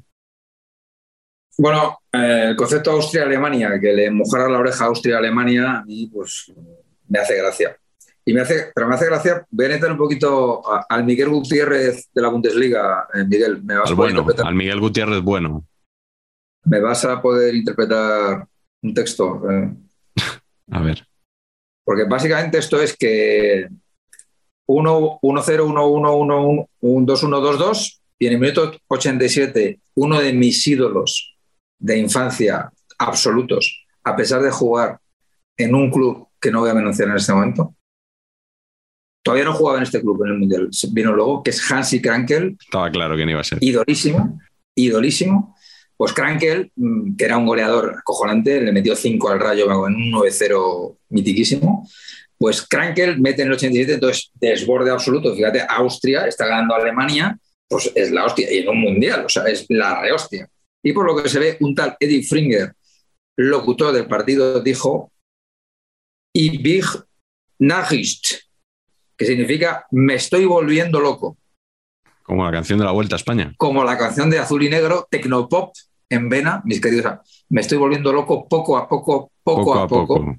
En, Joder. en- en rima consonante, interesantísima. Pero el caso es que eh, me estoy volviendo loco, que no sabemos si está fundamentado en esto, entendemos que no. Pero, Pero, por lo, si no nevero evento Vamos. rato, por otro lado, ahí, ahí lo dejo. Pero en cualquier caso. eh, mal y acertarás. Exactamente. Por lo que se ve, es la frase esa en, en Austria es, o sea, la dices y todo el mundo sabe que estás hablando de eso. O sea, que estás hablando del, Sí. del momento en el que Krankel mete el gol. O sea, es, eh, es Es como Iniesta de Creo mi vida que- aquí. Creo que hubo un anuncio o algo así, Exacto. ¿eh? Puede, Puede ser. ser. Tenéis- culpa vosotros, como de casi todo. Y va, claro, a ver, la cosa, la- la- es lo que tiene la propaganda. Pero claro, la cosa es que además eh, es que Austria le había mojado la oreja hace 47 años con el Punter Team este famoso, que le metió un par de palizas importantes en 1930 y poco. O sea, que eran muchos muy, muy épico todo. Ojo, y Austria tenía equipazo, ¿eh? Porque no está. Krankel era jugadorazo, Proasca en el centro del campo era, era muy bueno. Me gustaba mucho Bruno Petzey, un líbero, que era muy bueno. Y luego otro, otro delantero, Walter Schachner, que jugó en el Torino, luego en Italia también era, era bastante potente. Naming Masters. Sí, el portero Concilia, que fijaros lo bien que vendría ahora, ¿no? Eh, con, con estas cosas modernas, ¿no? Concilia, como ejemplo de, ¿no? De, Sí, sí, para mediar. Ahí siempre si hay una, Claro. una- alguna discusión. Claro. Bueno, yo me voy a quedar con el Escocia 3, Holanda 2, el partido que estuvo a punto de dejar fuera a Holanda. Bueno, a punto. A ver, eh, Holanda se pudo ir fuera en la primera fase, aunque luego acabó llegando a la final. Y que sobre todo ha quedado, yo creo que ha quedado muy, o sea, se ha recordado por la escena de la película Trainspotting, eh, bueno, de que Ewan McGregor, ¿no? que es escocés, eh, después de, de acostarse con una chica, dice, eh, Carleto, ¿tú te sabes la frase exacta que dice? No, no me la así sé. como no me sentía así desde el gol de Archie Gemmill en el Mundial 78 a, a Holanda, ¿no? Y Escocia se presenta a este partido después de haber perdido los dos primeros y tiene que ganarlo por más de tres goles para, para clasificarse. Y, llega hay un momento en el que se pone eh, 3-1 en el marcador. Y es precisamente con el gol de Archie Gemmill. Eh, luego marcó Johnny Rep eh, y bueno, pues se clasificó Holanda para la siguiente fase. Pero sobre todo es que este gol ha pasado a la historia por ese diálogo de Trainspotting, pero sobre todo porque es un gol increíble. O sea, es un gol espectacular, un golazo. Eh, coge un balón que viene rebotado, está ahí Kenny Dalglish por la derecha, tal, el balón le viene rebotado. Entonces empieza a superar rivales, pero, o sea, le podríamos, podríamos decir que a lo Maradona, pero a mí realmente en los movimientos, no sé a vosotros, a mí me recuerda más por los movimientos a Zidane. O sea, la, la elegancia un poco de, de, de la forma de moverse. Además, Archie Gaming, un jugador que, que, no era muy estético, o sea, era ahí eh, más bien bajito, me, bueno, era bajito, de hecho, eh, sí, sí. medio calvo. Que medio calvo y pelirrojo a la vez. Eh, un, un, golazo tremendo, ¿no? Y, y, que no sirvió de nada, porque Escocia quedó eliminada, pero si fue bueno, que, se, que McGregor lo recordaba así en la película, ¿no? Sí, yo, creo que, es, que, que, que, tiene que ver con, que es una cinta como porno y que, se la cambian y que es como el momento del momento cumbre del polvo de la peli es, coincide con el, con el gol de Archie, ¿no? También. Yo creo que recordar que es así el, uno de los personajes también. Sí, Pero sí, bueno, momento, eso, momento, cumbre en todo caso del fútbol escocés. Pues sí, eso es. Al final lo que él recuerda es la excitación ¿no? de, de, de, vivir ese gol, ese auténtico golazo. Cuando Escocia era un país muy importante el, en los mundiales, era un fijo, un asiduo y un equipo que es verdad que bueno, nunca llegó a una final, no, no, no llegó muy lejos, pero siempre estaba ahí y era, era competitivo. ¿eh? Y creo que de, sí, de hecho, desde el 98 que juegan en el partido inaugural contra Brasil, no juega un mundial Escocia. De verdad. ¿Cuál es tu siguiente partido, Carlos? Bueno, yo creo que es el, partido, vamos a decir, clave de este mundial. Hay algún otro también, pero el partido clave, el partido oscuro, el partido de los, de los que, que, que, hace que todos los mitos y todos los secretos. Tengo que decir que este mundial es de los primeros que empieza a tener una filmografía bastante, aparte de la de Transpotting que has dicho, empieza a tener una filmografía ya importante. Ya empieza a ver, se empiezan a hacer documentales un poco al hilo de la polémica que ha comentado Patch, de la polémica del boicot, y también lo contrario, porque hay un, una película de Sergio Renan que se llama La fiesta de todos, que lo que intenta es precisamente lo contrario de lo que hablábamos del boicot o lo que intentó el oficialismo, que es pues, generar un punto de unión eh, entre los argentinos con la victoria del Mundial, ¿no? Que eso provocase eso. Sí, sí. Eh, pero luego hay un, otro, eh, otro documental brasileño que se llama Copa 78 o Poder do Futebol, que yo, tío, eh, mi padre lo grabó, la grabó en, en el vídeo este tocho que teníamos en casa en aquellos tiempos, tal, que la dieron en la clave. Yo me acuerdo perfectamente, ahora que ha fallecido José Luis Balbín, homenaje para él, porque la clave para mí también es un, y seguro que para ti, Pach, también un momento muy mítico de nuestras vidas, donde Correcto. yo he visto películas que, que, que, ningún niño, iba a decir debería ver, pero sí, hubiera sí. visto, hubiera sí, visto si no es por un programa como La Clave, ¿no? Eh, desde, por ejemplo, El Ángel Exterminador. Es película que recuerdo de la clave, clave, o sea, clave en mi vida y que me marcó sin entender nada cómo quedabas hipnotizado. Pero esta peli, este documental, también concepto de ver una peli documental, para mí era nuevo. Pero era de fútbol, claro. Y era un documental brasileño, los brasileños estaban muy quemados por algo que Patch sabe bien y luego nos va a contar, eh, sobre todo por este partido. Este partido, Argentina viene un poco revirada, ya de la fase de la primera fase del mundial y en esta segunda fase le toca el grupo de cuatro eh, lo que has comentado tú eran otra vez dos grupos de cuatro el que quedara primero de ese grupo de cuatro era finalista y el segundo se quedaba con el tercer y cuarto puesto eh, y le toca con Brasil en el mismo grupo eh, ganan Brasil y Argentina el primer partido del grupo, el segundo se enfrentan entre ellos, empatan a cero. Con lo cual, en el tercer partido, pues se la juegan y se la juegan un poco eh, con el golaveras. Así que Argentina tienen que jugar en teoría a la vez. Argentina logra retrasar el partido todo lo que puede para saber cuántos goles tiene que marcar. Creo que eh, Brasil gana 3-1 y 3-1 los dos partidos, los dos partidos, o 3-1 y 4-1. A, a, Perú le ganó 3-0. A 3-0 y, y, a Polonia, y a Polonia 3-1. 3-1. Que, que, que, creo que Argentina tiene que ganar por mínimo más de 4, creo. Eh, con lo cual era un partido complicado porque Perú no era, no era mal equipo, ¿no? Con los Cubillas y Chumpitaz. Además, Argentina había tenido que ir a otro, no, no, no, jugaba en el Monumental como pensaban que iba a ser, se había ido al Arroyito, al gigante de Arroyito de Rosario, no juega Rosario Central, atrás, ya os digo, atrasaron el partido todo lo que pudieron, hicieron todas las trampas que pudieron en ese por ahí. No está comprobado que hubiera presiones, no hay pruebas, pero obviamente eh, en este caso el comité organizador, el ente autárquico, pues tenía mucho poder. No tengo eh, pruebas, tampoco dudas, como se dice ahora.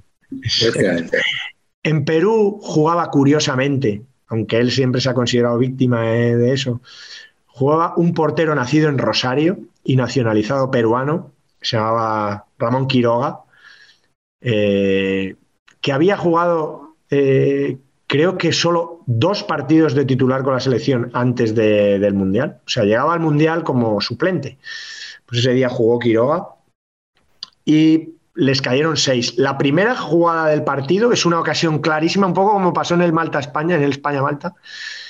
Eh, es una ocasión clarísima de, o en España-Malta, que marcaron los, los, malteses, pero los malteses tuvieron una ocasión, creo que con Bullo, nada más empezar. Pues estos, Perú tuvo una ocasión clarísima nada más empezar el partido, pero al final, pues Argentina, sabiendo los goles que tenía que marcar porque había acabado el partido de Brasil y tal, pues bueno, logró 6-0 ganar a Perú y se metió en la final apoteósicamente. Brasil protestó de lo lindo, ya os digo que en este documental, en este otro documental, un poco tratan de, bueno, de hablar de todo lo político que rodeó a este, a este mundial, que fue mucho, no solo lo del boicot, sino bueno, eh, el que quiera lo puede, lo puede buscar, ya os digo, Copa 78 Poder de Fútbol de Mauricio Sherman, es del año 79, es de un año después de, del Mundial y es bueno, es sobre todo interesante, ¿no? Y siempre se ha dicho, ¿no? Que este mundial tiene un lado oscuro que, que, que fue, que fue eh, digamos, esencial para que Argentina lo ganase, ¿no? Desde luego, Patch, ¿cuál es tu siguiente partido? Pues mi siguiente partido he podido ver un videoclip al respecto. Pues, eh, Italia 1, Argentina 0, que básicamente le, le, quita los planes a Argentina de ir por donde ellos creían que tenían que ir y lo mandan a Rosario. Y vamos a hablar poco de esto porque vamos a hablar de dos cosas más interesantes. Primer, tres, tres cosas. Primera, golazo increíble, o sea, la jugada es increíble. Es una pared entre Bétega y Pablo Rossi, que Pablo, Pablo Rossi le habilita a Bétega y Bétega mete un golazo, o sea, impresionante. Dos jugadorazos, por otro lado. Y ahora el análisis técnico-táctico. Viendo tres intervenciones, puedo confirmar que Ubaldo Matildo era bastante Jeremías Conan, para que se hagan ustedes una idea. Era un poco de, Dios mío, va a dar...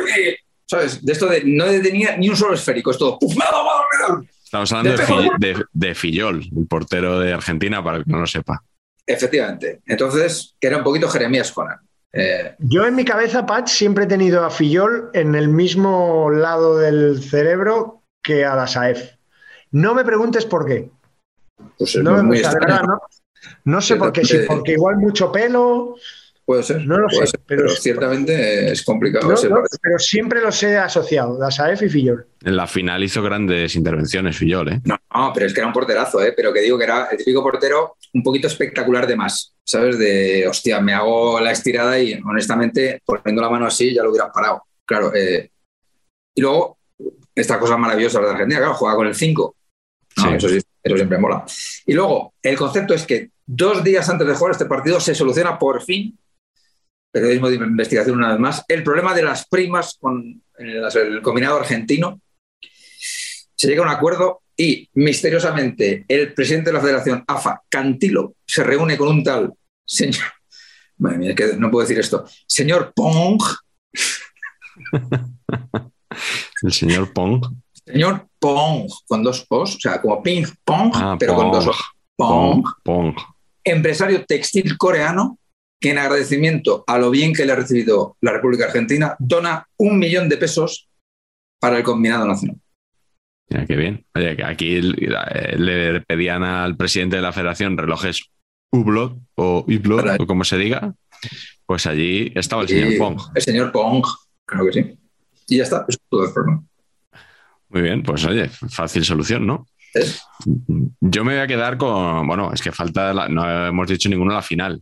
Entonces, para cerrar este apartado, yo elijo la final, el partido de los papelitos, como ha dicho Carleto, ¿no? Es- o sea, Qué belleza. increíble esa, esa cantidad de papelitos que cayeron desde la grada al, al césped del estadio y que estuvieron ahí todo el partido. O sea, nadie, nadie se planteó retirarlos. Yo creo que hoy en día sería, serían retirados, ¿no? Esos, papeles o mm, igual se retrasaba el inicio por, por un poco. Aquí se retrasó un poco el partido porque tuvieron que aplicarle una, una escayola, ¿no? A un, vendaje, una escayola a uno de los Van de Kerkhoff, a René, precisamente.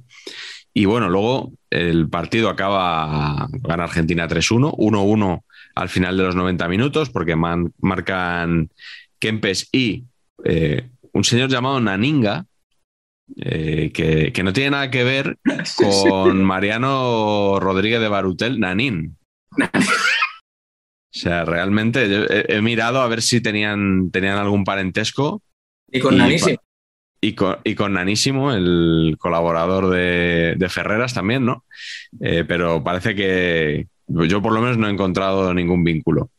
Y, y bueno, sí, yo creo que son dos goles que, que definen a Kempes dicho por alguien que no vio jugar a Kempes.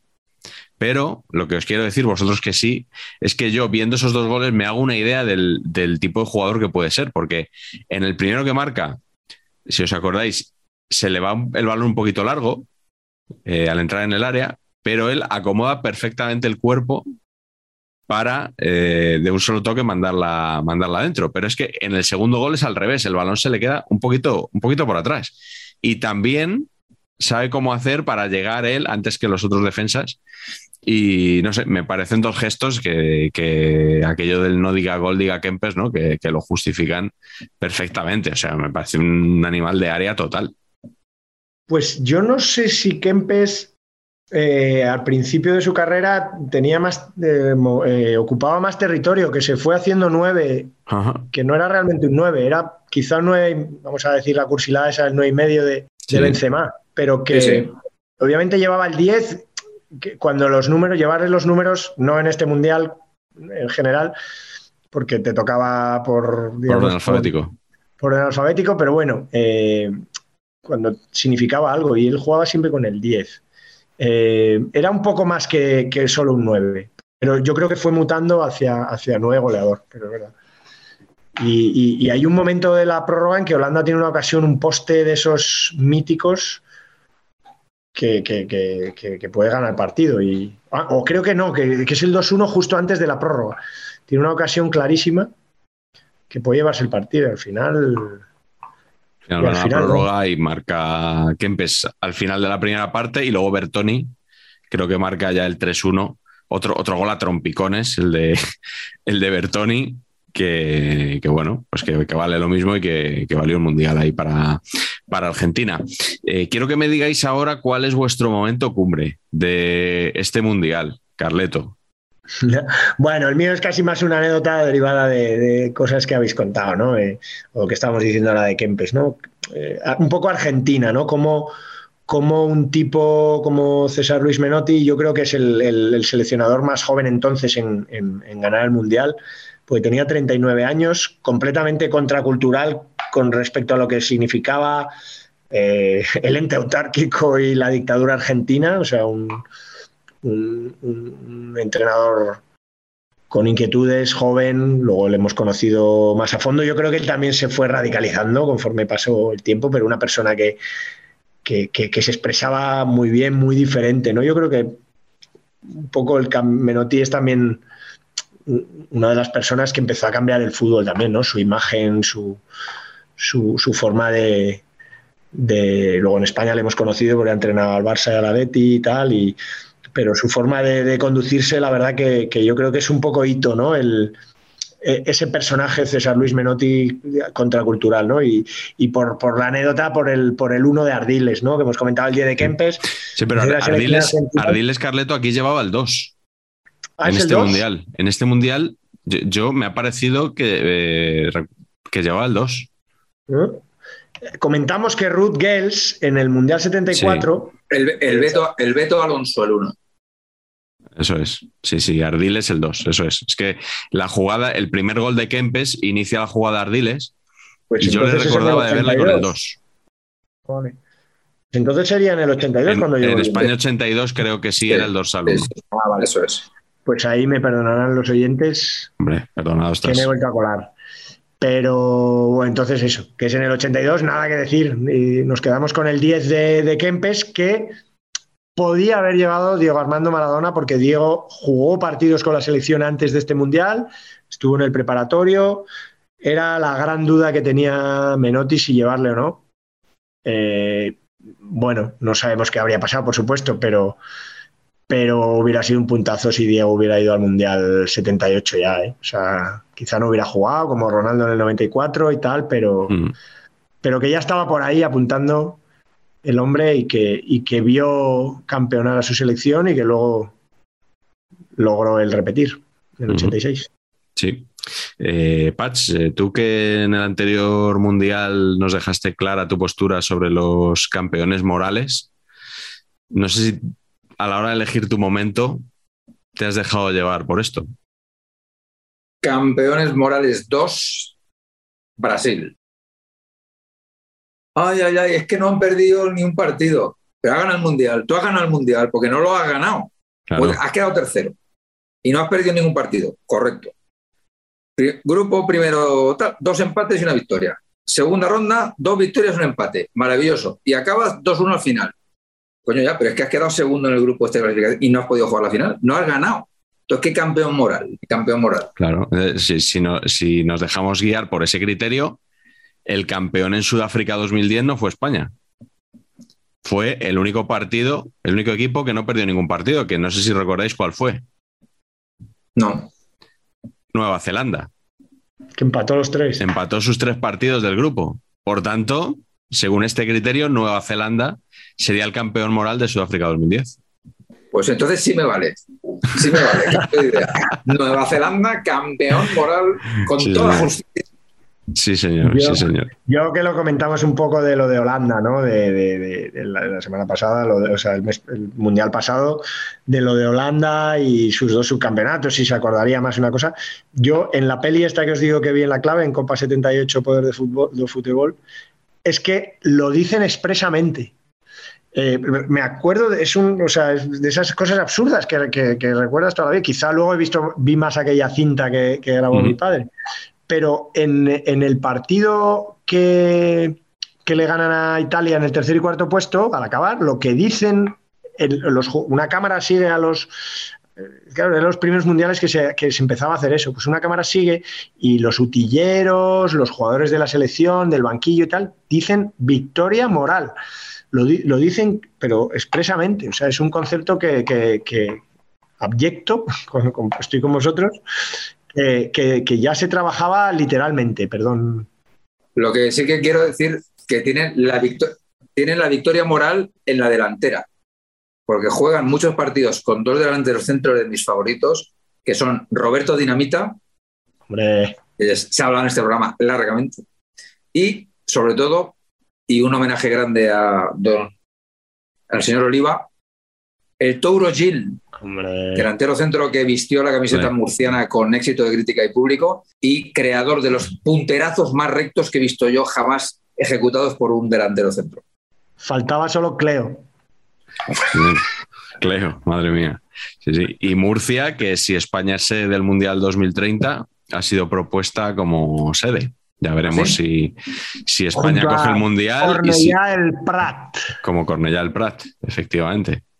Sí, sí. Bueno, yo me voy a quedar con un partido disputado en Mar del Plata, el Francia 3, Hungría 1, Ah, Partido- ya sé por dónde vas. partido con ambas selecciones ya eliminadas, por tanto, podemos decir, ¿y por qué vamos a hablar de este partido? ¿Fue un buen partido acaso? Bueno, sobre todo la primera parte estuvo muy bien, acabó 3-1 el partido, ya iban 3-1 al descanso, pero la historia fue la equipación con la que jugó Francia. Francia jugó como el Betis, eh, con camiseta verde y blanca, pantalón creo que era azul. Sí, Eh, sí, pantalón azul. El El pantalón suyo, era ¿no? azul, ¿verdad? Es que el Eh, pantalón, era, el pantalón era el suyo. El pantalón era el suyo, la camiseta no. ¿Y por qué? ¿Por qué tuvieron que.? O sea, no- esto no fue. Entonces los diseñadores no hacían cosas raras. Si mañana sale Francia jugando a rayas rosas y marrones, yo me lo podría creer, ¿no? Porque a lo mejor un diseñador de Adidas se ha vuelto loco, pero aquí fue una cosa tan sencilla como que Hungría y Francia coincidían en, en equipaciones y hubo un malentendido porque la FIFA primero estableció que para que no se confundieran eh, los colores, eh, el Mundial ya se había televisado, se televisaba en color desde hacía muchos años, pero la mayoría de los televisores todavía eran en blanco y negro en el mundo. Entonces, la FIFA tenía estas cosas en cuenta y eh, dijo que tenía que cambiar Hungría de- Bueno, dijo que tenía que cambiar uno de los dos. Y a las Digamos pocas que- semanas se desdijo y mandó un nuevo comunicado diciendo que tenía que cambiar el otro. Entonces, en Francia, lo típico que te entra un mail y tú dices, este pesado, que sí, que ya, ya esto ya me lo dijiste, y lo borras sin leerlo. Eh, Claro. Bueno, pues no, era para decirte que precisamente lo que te habían dicho, no, lo contrario. Entonces, Francia se presentó allí Entraría Con- un cable de aquella, ¿no? Es Claro, eran sí, un comunicado o, una- Telex. o un telegrama o bueno, lo que, la comunicación que fuera, ¿no? O en diligencia incluso. Y mm, entonces hubo, claro, el, par- el comienzo del partido se retrasó porque no podían coincidir y un, un equipo local de Mar del Plata, Atlético Kimberley, o, o Kimberley, no sé cómo lo llamarán ellos, ¿no? De, palabra- Kimberley, supongo palabra anglosajona pasa un poco como con lo de Hauseman, ¿no? Que, que no es Hausman, sino Hauseman. Pues eh, Houseman. Ni, ni, ni a Houseman. Hauseman. Pues eh, se ofrecieron a, a dar a los franceses sus equipaciones. Esto también tenía un problema porque tenían ya los dorsales puestos. Claro, aquí lo de las planchas de serigrafía y tal eh, todavía funcionaba de, de otra manera como funciona ahora. Entonces los franceses tuvieron que cambiar algunos dorsales para, porque no había dorsales hasta el 20 y pico en Atlético Kimberley. Y, y no sé si Platini fue uno de los que cambiaron porque llevaba el 15, fue suplente aquel día para que jugara Papi, escrito Papi, gran naming también. eh, y empezó en el banquillo, jugó la primera parte Papi, insisto, Francia ya eliminada después de haber perdido los dos primeros partidos. Y, y 3-1 jugando, pues eso, como, como el Betis, una estampa rarísima de la selección francesa. Platini jugaba con el 15 en la espalda y con el 10 en el pantalón. O sea, estaba, estaban cruzados los números. Claro, claro. Es que es- esa, era, esa era la historia. Bueno, cosas del, que con el fútbol moderno hemos perdido. O sea, hemos ganado que ya eh, la gente se supone que no entra al campo con una botella de cristal que poder tirarle a un jugador a la cabeza, pero bueno, pues este tipo de cosas Sí. también, también se han perdido y, Se han perdido. y es una pena. Yo, Sí, sí. yo confundí a Kimberley con Temperley. Sí. Aquí en, esta, en estas mismas pantallas. Sí, señor, sí, señor. Pido Pero bueno, ya, ya quedó dicho, ya, quedó, ya quedaste disculpado, tampoco te fustigues. Vamos con el capítulo Masters of Naming rápidamente. Eh, vamos a quedarnos cada uno con una selección, si os parece. Eh. Patch, empieza tú, ¿cuál es la tuya? Yo soy muy recurrente con estas cosas, ¿eh? pero reconozco que el mundo argentino, la mezcla, o sea, mucha Italia siempre, mucho play italiano Sí. que a mí me gusta. Aquí teníamos Bertoni, ¿no? Daniel Bertoni, que, que luego jugó en el Sevilla, jugadorazo, extremo izquierdo, extremo izquierdo buenísimo. Teníamos eh, Ricardo Lavolpe, que se Hombre. hizo muy famoso siendo entrenador con la salida a la La Volpiana. salida no a la golpiana. O sea, eso ¿Te habrá que dedicarle un, un programa entero, sino un serial. Sí, sí. Luego, un jugador que desconocía, honestamente, no- nunca había oído hablar de él, que es Rubén Pañanini. No le conocía, no sé quién es. Yo tampoco. Pero en cambio, los otros dos siguientes sí, que son Pasarela, mitiquísimo, y Tarantini, que le ficha el Barça. Y le no sé si le intentó hacer español o qué, o sea, le fichó y de extranjero no le querían, tuvo un lío ahí rarísimo. Y ya que estoy aquí, voy a decir, por supuesto, el mejor nombre jamás utilizado para un defensor, que es Daniel Killer. Pero sería mejor un delantero, ¿no? No, no, Daniel Killer. Sí. Además, o sea, no sé si os- no os acordáis de Killer, yo sí. Jugó en, en Sporting eh, y en el Betis, yo creo que jugó en España, Killer. Y Killer tiene, hacía honor al naming en la cara. O sea, la cara era de que, ojo, ojo, que como me hagas aquí un intento de filigrana, igual acabas en el Campo Santo, mi querido extremo. O sea, bien. Hay que, hay que recordar aquí, Miguel, os- por hacer tic, Osvaldo Ardiles, Osvaldo Ardiles, evasión o victoria. Hombre, por supuesto. claro, hombre. No lo hemos dicho antes. Sí, sí, por También supuesto. está Deina en Polonia, vuelve Deina, pero Que ya hablamos de él. Sí, sí. eso es. Eh, por, por completar un poco el tema de la italianización de Argentina, es que en, en Italia, bueno, ya hablaremos, hay, hay algunos del 82 ya por aquí, pero ya hablaremos de ellos.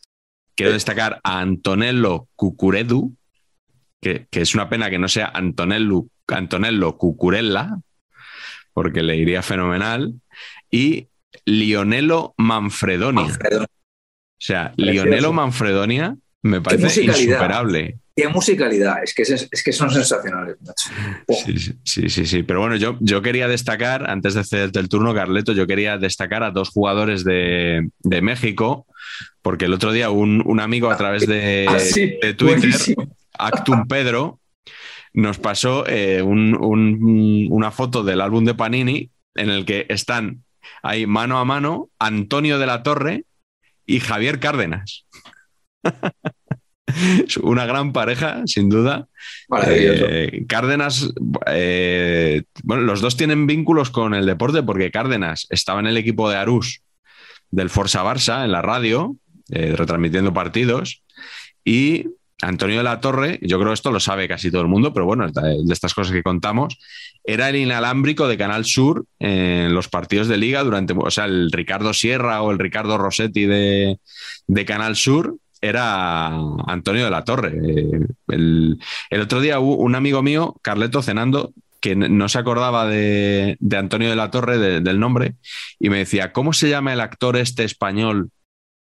El de los Goya, el que está siempre en los Goya, nominado. Dije, estaba claro, Antonio de la Torre. Pues efectivamente, ese... Eh, eh, ese. Sabéis que, que llegó, bueno, él es malagueño además, que, Sí. que- que- que ha tenido siempre mucho parecido físico con Juan Gómez Juanito y se llegó a hablar incluso de hacer algún biopic. especie de biopic suyo y él habría sido habría sido perfecto y él encantado porque yo creo que es un poco es malag- malaguista pero yo creo que es un poquito Le tira el blanco también, ¿no? Sí, sí. Yo, yo, como iba a hablar un poco de los, de los austriacos, que creo que ya hemos hablado, que porque son estupendos esos nombres, voy a hacer un popurrí de cinco. En vez de hablar de un país varios, voy a, hacer, voy a elegir algunos nombres que me parecen absolutamente elegidos. ¿no? Eh, los que, de Austria, por ejemplo, me encanta Kurt Jara también, me parece un nombre como de, como de spaghetti western, ¿no? O de, Sí. ¿cómo eran los potato western, ¿no? Los, Sí. los, los, alemanes. los westerns de los alemanes, ¿no? Hacía buena Pero- pareja con, con Sedal. Y yo me quedo con, sí, y, y Jinete y Sabueso de- de- de Julia Roberts. Yo me quedo, sobre todo que Alemania se- eh, era, es que estaba claro, Patch, o sea, Alemania le iba a ir mal en este mundial, Sí, a la. RFA, porque por, solo por cambiar a Gerd Müller por Hansi y Dieter Müller. O sea, entre, entre los dos, entre Hansi, Hansi que me parece odioso, o sea, como nombre, y Dieter ya me gusta más, pero claro, era el típico ¿eh? Así era mejor. Era el típico maizón que obviamente Gerd Torpedo Müller superaba. Pero hay, eh, por ejemplo, yo nunca olvidaré Artur Artunes Coimbra Zico, que sale, que sale como de corrido, Artur Artunes Coimbra Zico. Luego en Escocia llega Graham Saunes, que me parece otro nombrazo. Y hay otro nombre peruano, a pesar de ser un mito barcelonista, al que dejaron que el pobre acabase de taxista en, en Lima. Hugo Cholo Sotil me parece también un, un nombrazo. Sí, sí. Yo, yo siempre, no sé si es Saunes o Sunes, así que que nos lo digan. nuestros, nuestros, nuestros pues sí, comentaristas, porque son los que comentan lo que hacemos, ¿no? Nuestros, nuestros espectadores. Y antes de despedirnos, vamos a ir con el apartado para Fernalia, los balones, las camisetas y, por supuesto, ese balón mítico del Mundial de Argentina 78, que claro, jugándose allí en Argentina, pues, ¿qué hay más argentino que el tango? Pues a lo mejor el dulce de leche, pero claro, para ponérselo a un balón no quedaba bien. Así que balón tango, fabricado por Adidas, clásico entre los clásicos. Muy guapo. Al principio se llamó Tango Burlast, luego River Plate creo que ahí lo customizaron y luego ha habido las modernas versiones son el Tango Rosario. Y como sabéis, luego en el Mundial 82 no, inventaron un balón, no era como ahora que cada año, cada, cada mundial se llama de una manera, aprovechaban para varios mundiales y fue el Tango España, ¿no? Hay incluso un tango Sevilla eh, que yo desconocía, no recordaba eso, del, campeonato de fútbol de, los Juegos Olímpicos de, Los Ángeles, que era el tango Sevilla. Yo lo había olvidado. Pach, no sé si tú te acordabas del tango Sevilla. No, el tango Sevilla no. No. Balón, vamos. Yo tuve un tango, o sea, de mis primeros balones reglamentarios tuve un tango, pero teníamos un problema de experiencia de usuario en el patio de mi casa en Humanes.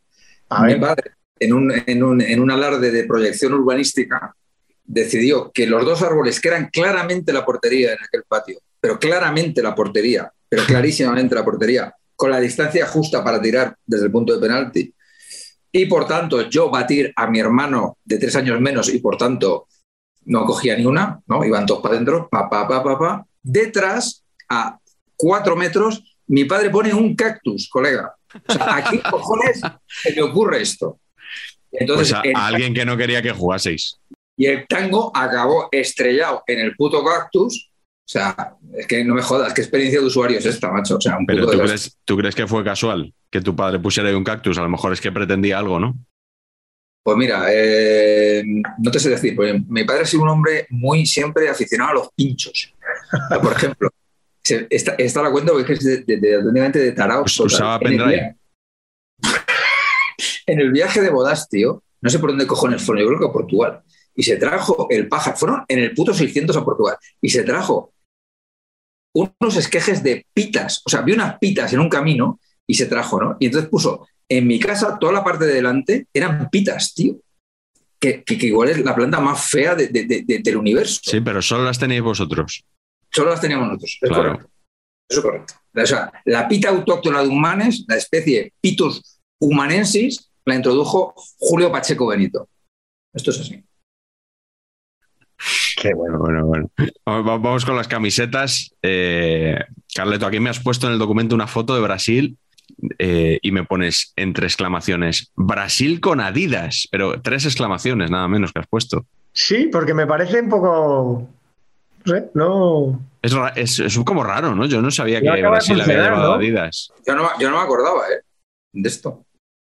¿Y, tiene logo? No tiene logo, no tiene las bandas nada más, ¿no? Sí, sí, sí.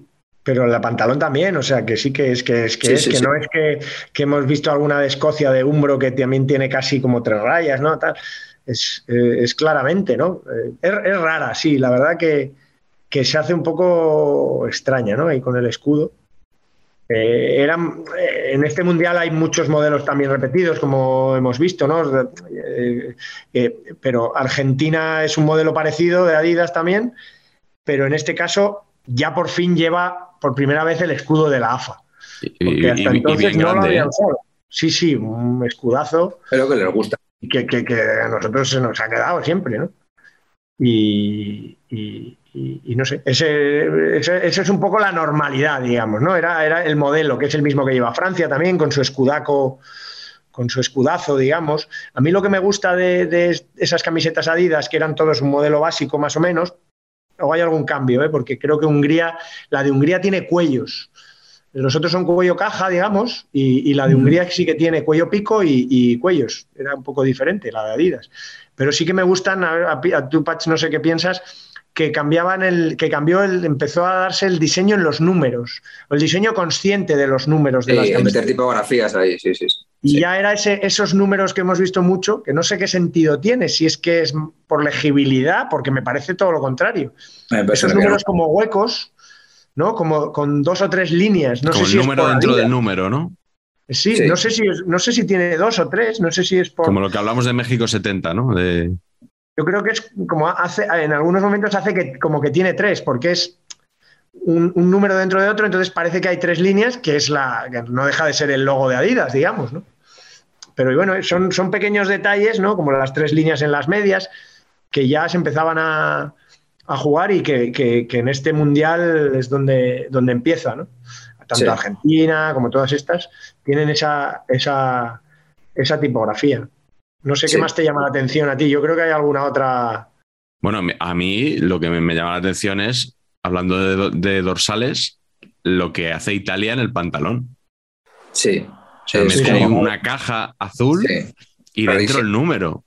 Es como si se hubieran olvidado, ¿no? Es raro. Y les bordaron igual ahí un tal o... Sí, sí.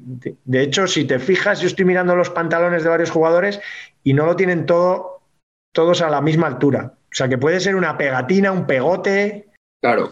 Vamos, pero fácilmente. Fijaros, ¿eh? En alguna foto mm. que tenemos por ahí. Sí, pudiera ser, sí.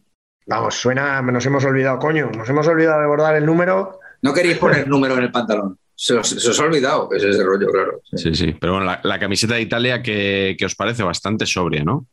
Sí. Bien. Tiene un poco de brilli, que es lo mismo que le pasa a la española. A mí el brilli me gusta, ¿eh? Sí. Reconozco Lo que, me, gusta. es que es eh, camiseta de manga larga. Eso, claro, era invierno, ¿no? Eh, de hecho, casi todos, bueno, lo que se ve es alguna remangado y tal, pero. pero... Esto sí sabían que era invierno. Claro, y con el jersey de, de Zoff, tú puedes ir a comprar el pan perfectamente, pero sin ningún. El, pan y el, ABC, pero lo compras perfecto. Oye, y lo que he descubierto también eh, es, y que, me, deja igual de sorprendente porque no era consciente eh, que igual que a Brasil le queda raro Adidas, es que a Alemania le queda raro no llevar Adidas. Claro. Y es una marca que yo reconozco que no conocía, que se llama Erima. Ni idea. Su, su, símbolo es como una especie de V y, la verdad que es bonita, es moderna la camiseta. Mm. Eso sí es verdad, ¿eh? La camiseta de Alemania, incluso los números también, los números también son originales, son como. Va un poquito por delante, sí, va un poquito por delante. Sí, sí. ¿Y qué me decís de la mexicana? Joder. Que también nos avisaron por Twitter eh, que a estos los vistió Levis. Lo tenéis hecho. sí, sí, claro, claro. Pues es original, Levis, sí, sí. Mola, mola que sea Levis, tío. Es como, pero ¿qué, qué, qué hacéis, no? O sea. Es todo como. Y tiene dos bandas en lugar de tres, ¿no? Eh, bueno, no sé. Ahora, ¿qué, qué pelánganos me gastaban los mexicanos, ¿eh? Qué cantidad capilar. Disculpen que me fijen en estas cosas, pero es que, claro, eh, maravilloso. A mí la que me flipa, pero porque me flipa este modelo, yo creo que es de los que más me gustan de la historia del fútbol, lo digo eh, en serio, es el, el mundo Puma. la camiseta Puma está con cuello y la banda gorda aquí de Puma, jo, cualquier combinación de esos en dos colores ahí me flipa. Y Austria llevaba blanco y azul oscuro por arriba, no me acuerdo cuál Y, rojo y blanco la banda. Hostia, me parecen camisetas, pero maravillosas. Muy guapas, muy guapas. Las de Austria son chulas. Es que tanto la roja como la blanca sí. son chulísimas. La de España, ya os digo, también era un poco brilli brilli. Eso es lo que ya no era el mate Claro, ya veíamos en color, pero, pero las, de, las del 62 y el 66 eran de algodón sin brillo. Estas, estas son las, una marca que se llama Montalt, que era la que en su momento mm. hacía muchas camisetas, y, tiene un brillo, que luego eran de invierno total, porque luego les dan la vuelta y son, son gordas. Y a los que se arremangaba la camiseta eran gordas, gordas, y ahí con el escudo del aguilucho. A mí me parece, me parece bonita, se parece un poco a la de Italia me gusta mucho y me flipa en las fotos Migueli con las, con las mangas remangadas, tío, rollo Tarzán, parece eh, impecable. Y luego también eh, el jersey de Miguel Ángel, que está para, hacerse unas prácticas con el CETME, ¿sabes? ¿No? ¿No? Para nombrarle Furriel. Absolutamente. ¿No os parece? Sí, es como el chándal de la Mili, ¿no? quería, quería hablando de, las, de la de España, España llevó contra, contra Suecia, que iba de azul el pantalón, llevó un pantalón blanco que yo tampoco había visto nunca, con la bandera de España, con ribete de la bandera de España en los lados. Ah, muy, muy curioso también. Muy chula la de Perú también, que ya lo hemos comentado siempre. Y me dolió mucho que a Irán, que siempre que jugaba la fase de clasificación y tal, le dejaban poner y llevar Irán aquí en el pecho, en el Mundial nada. ¿Eh? Que injusticia, agravio comparativo con el Cucurrucucú Paloma, que nos hemos chupado durante siglos. Totalmente. Y a Irán no le dejan nada. Eh, otra novedad, la última yo creo, es que Holanda no llevó pantalón negro, que lo había llevado varias veces, cambiaba entre el negro y el blanco, hmm. y esta vez iban todo de naranja. Y la experiencia de todo naranja me parece fea, no me gusta. Me gusta mucho la camiseta blanca. Muy de acuerdo. Sí, yo en contra, en contra del monocromo ese de que se ha impuesto en las selecciones, sobre todo últimamente, Italia todo de azul, España todo de rojo, Portugal todo de rojo, eso no puede ser. Hola. Absolutamente. Venga, cuenta lo que querías para cerrar. Ah, no, bueno, para terminar, si queréis, os cuento, yo creo, que, define un poco cómo, cómo acabó también aquel, cómo acabó también aquel mundial, ¿no? Mi padre me ha contado que después de la primera derrota con Austria, les vieron tan jodidos, el ambiente era tan malo, que les sacaron de la Martona y les llevaron a comer al centro, a Buenos Aires. Qué susto, ¿verdad? les llevaron a comer al centro. Dice que él recuerda que era algo así como una pizzería o algo, pero a mi padre no le gusta, especialmente ese, tipo de, comida y tal, pero, pero dice, lo, recuerda como bien. Dice que después él se salieron a dar una vuelta a todos y él se quedó con Santillana paseando por corrientes y tal. Le dieron la tarde, se fue a ver a su familia también, le devolvió la visita a, los parientes de la merluza. Y, luego estuvo con Santillana dando una vuelta iban a comprar, dice, no, íbamos a comprar algo, pero un poco souvenir, postales, cosas así, un poco. Pero claro, teníamos solo dólares, no teníamos pesos eh, argentinos. Y bueno, pues, pues de aquella, dice, no, no recuerdo mucho, pero, pero por lo que sea era un problema, ¿no? ¿Ah, y cuando íbamos a pagar y tal con dólares no nos lo cogían y había un tipo detrás que nos había reconocido eh, y que dijo, no se preocupen, yo lo pago. Y que lo pagó, dice, no era gran cosa, pero, pero bueno. Y nos dio una tarjeta y, dice que, que, era el dueño de un restaurante castellano, español, de origen español y tal, allí, y que fue al que fueron el día que, después del último partido, eso acabamos así, eh, eh, contra Suecia, les dieron esa noche libre y al día siguiente se iban y fueron a cenar allí y les invitó a toda la selección, eh, aquel paisano, y guarda buen recuerdo de mi padre, y que luego se fueron, cito palabras textuales de mi padre, a una boite. Vamos, vamos. Y que coincidieron en el fracaso con la selección sueca. Y, aquí quería, antes ha salido, ¿no? Lo de, has dicho lo del campo, he podido meter la cuña españolista, pero allí en la selección de Suecia jugaba un tal Sonny Aslund, que fue jugador del español. Del español. Y dice mi padre, dice, joder, tengo fotos con él y tal, por ahí andarán.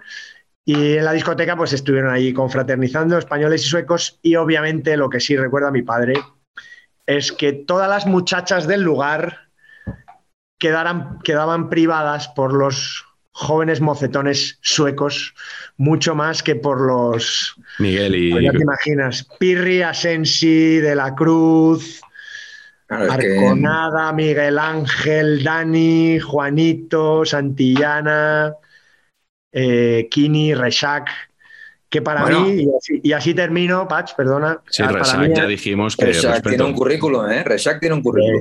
Ah, bueno, es verdad, con Bárbara Reyes, cierto, pero bueno, había que conocerle, yo creo. Era más por la conversación.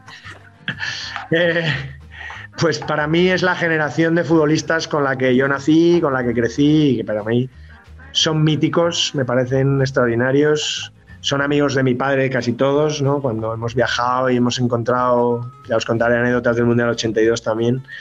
La verdad que, para mí es la con los que he crecido. Y, este mundial para mí, pues eso. Ya sabéis, gracias por dejarme hablar bastante esta vez. Espero que la gente no se haya cansado de, las batallitas del abuelo, nunca mejor dicho, del abuelo Marañón. Claro que no. Que así tienen dos semanas. Si se han cansado, tienen dos semanas para descansar. O sea que, que no hay problema. También te digo, te vas tú hoy a la avenida de Corrientes y dices que no tienes pesos, que solo tienen dólares. ¿Tú crees que no te los cogen? Ese es, ese es el recuerdo que tiene mi padre. Lo sí, que no te que- cogen son los pesos. Claro, claro.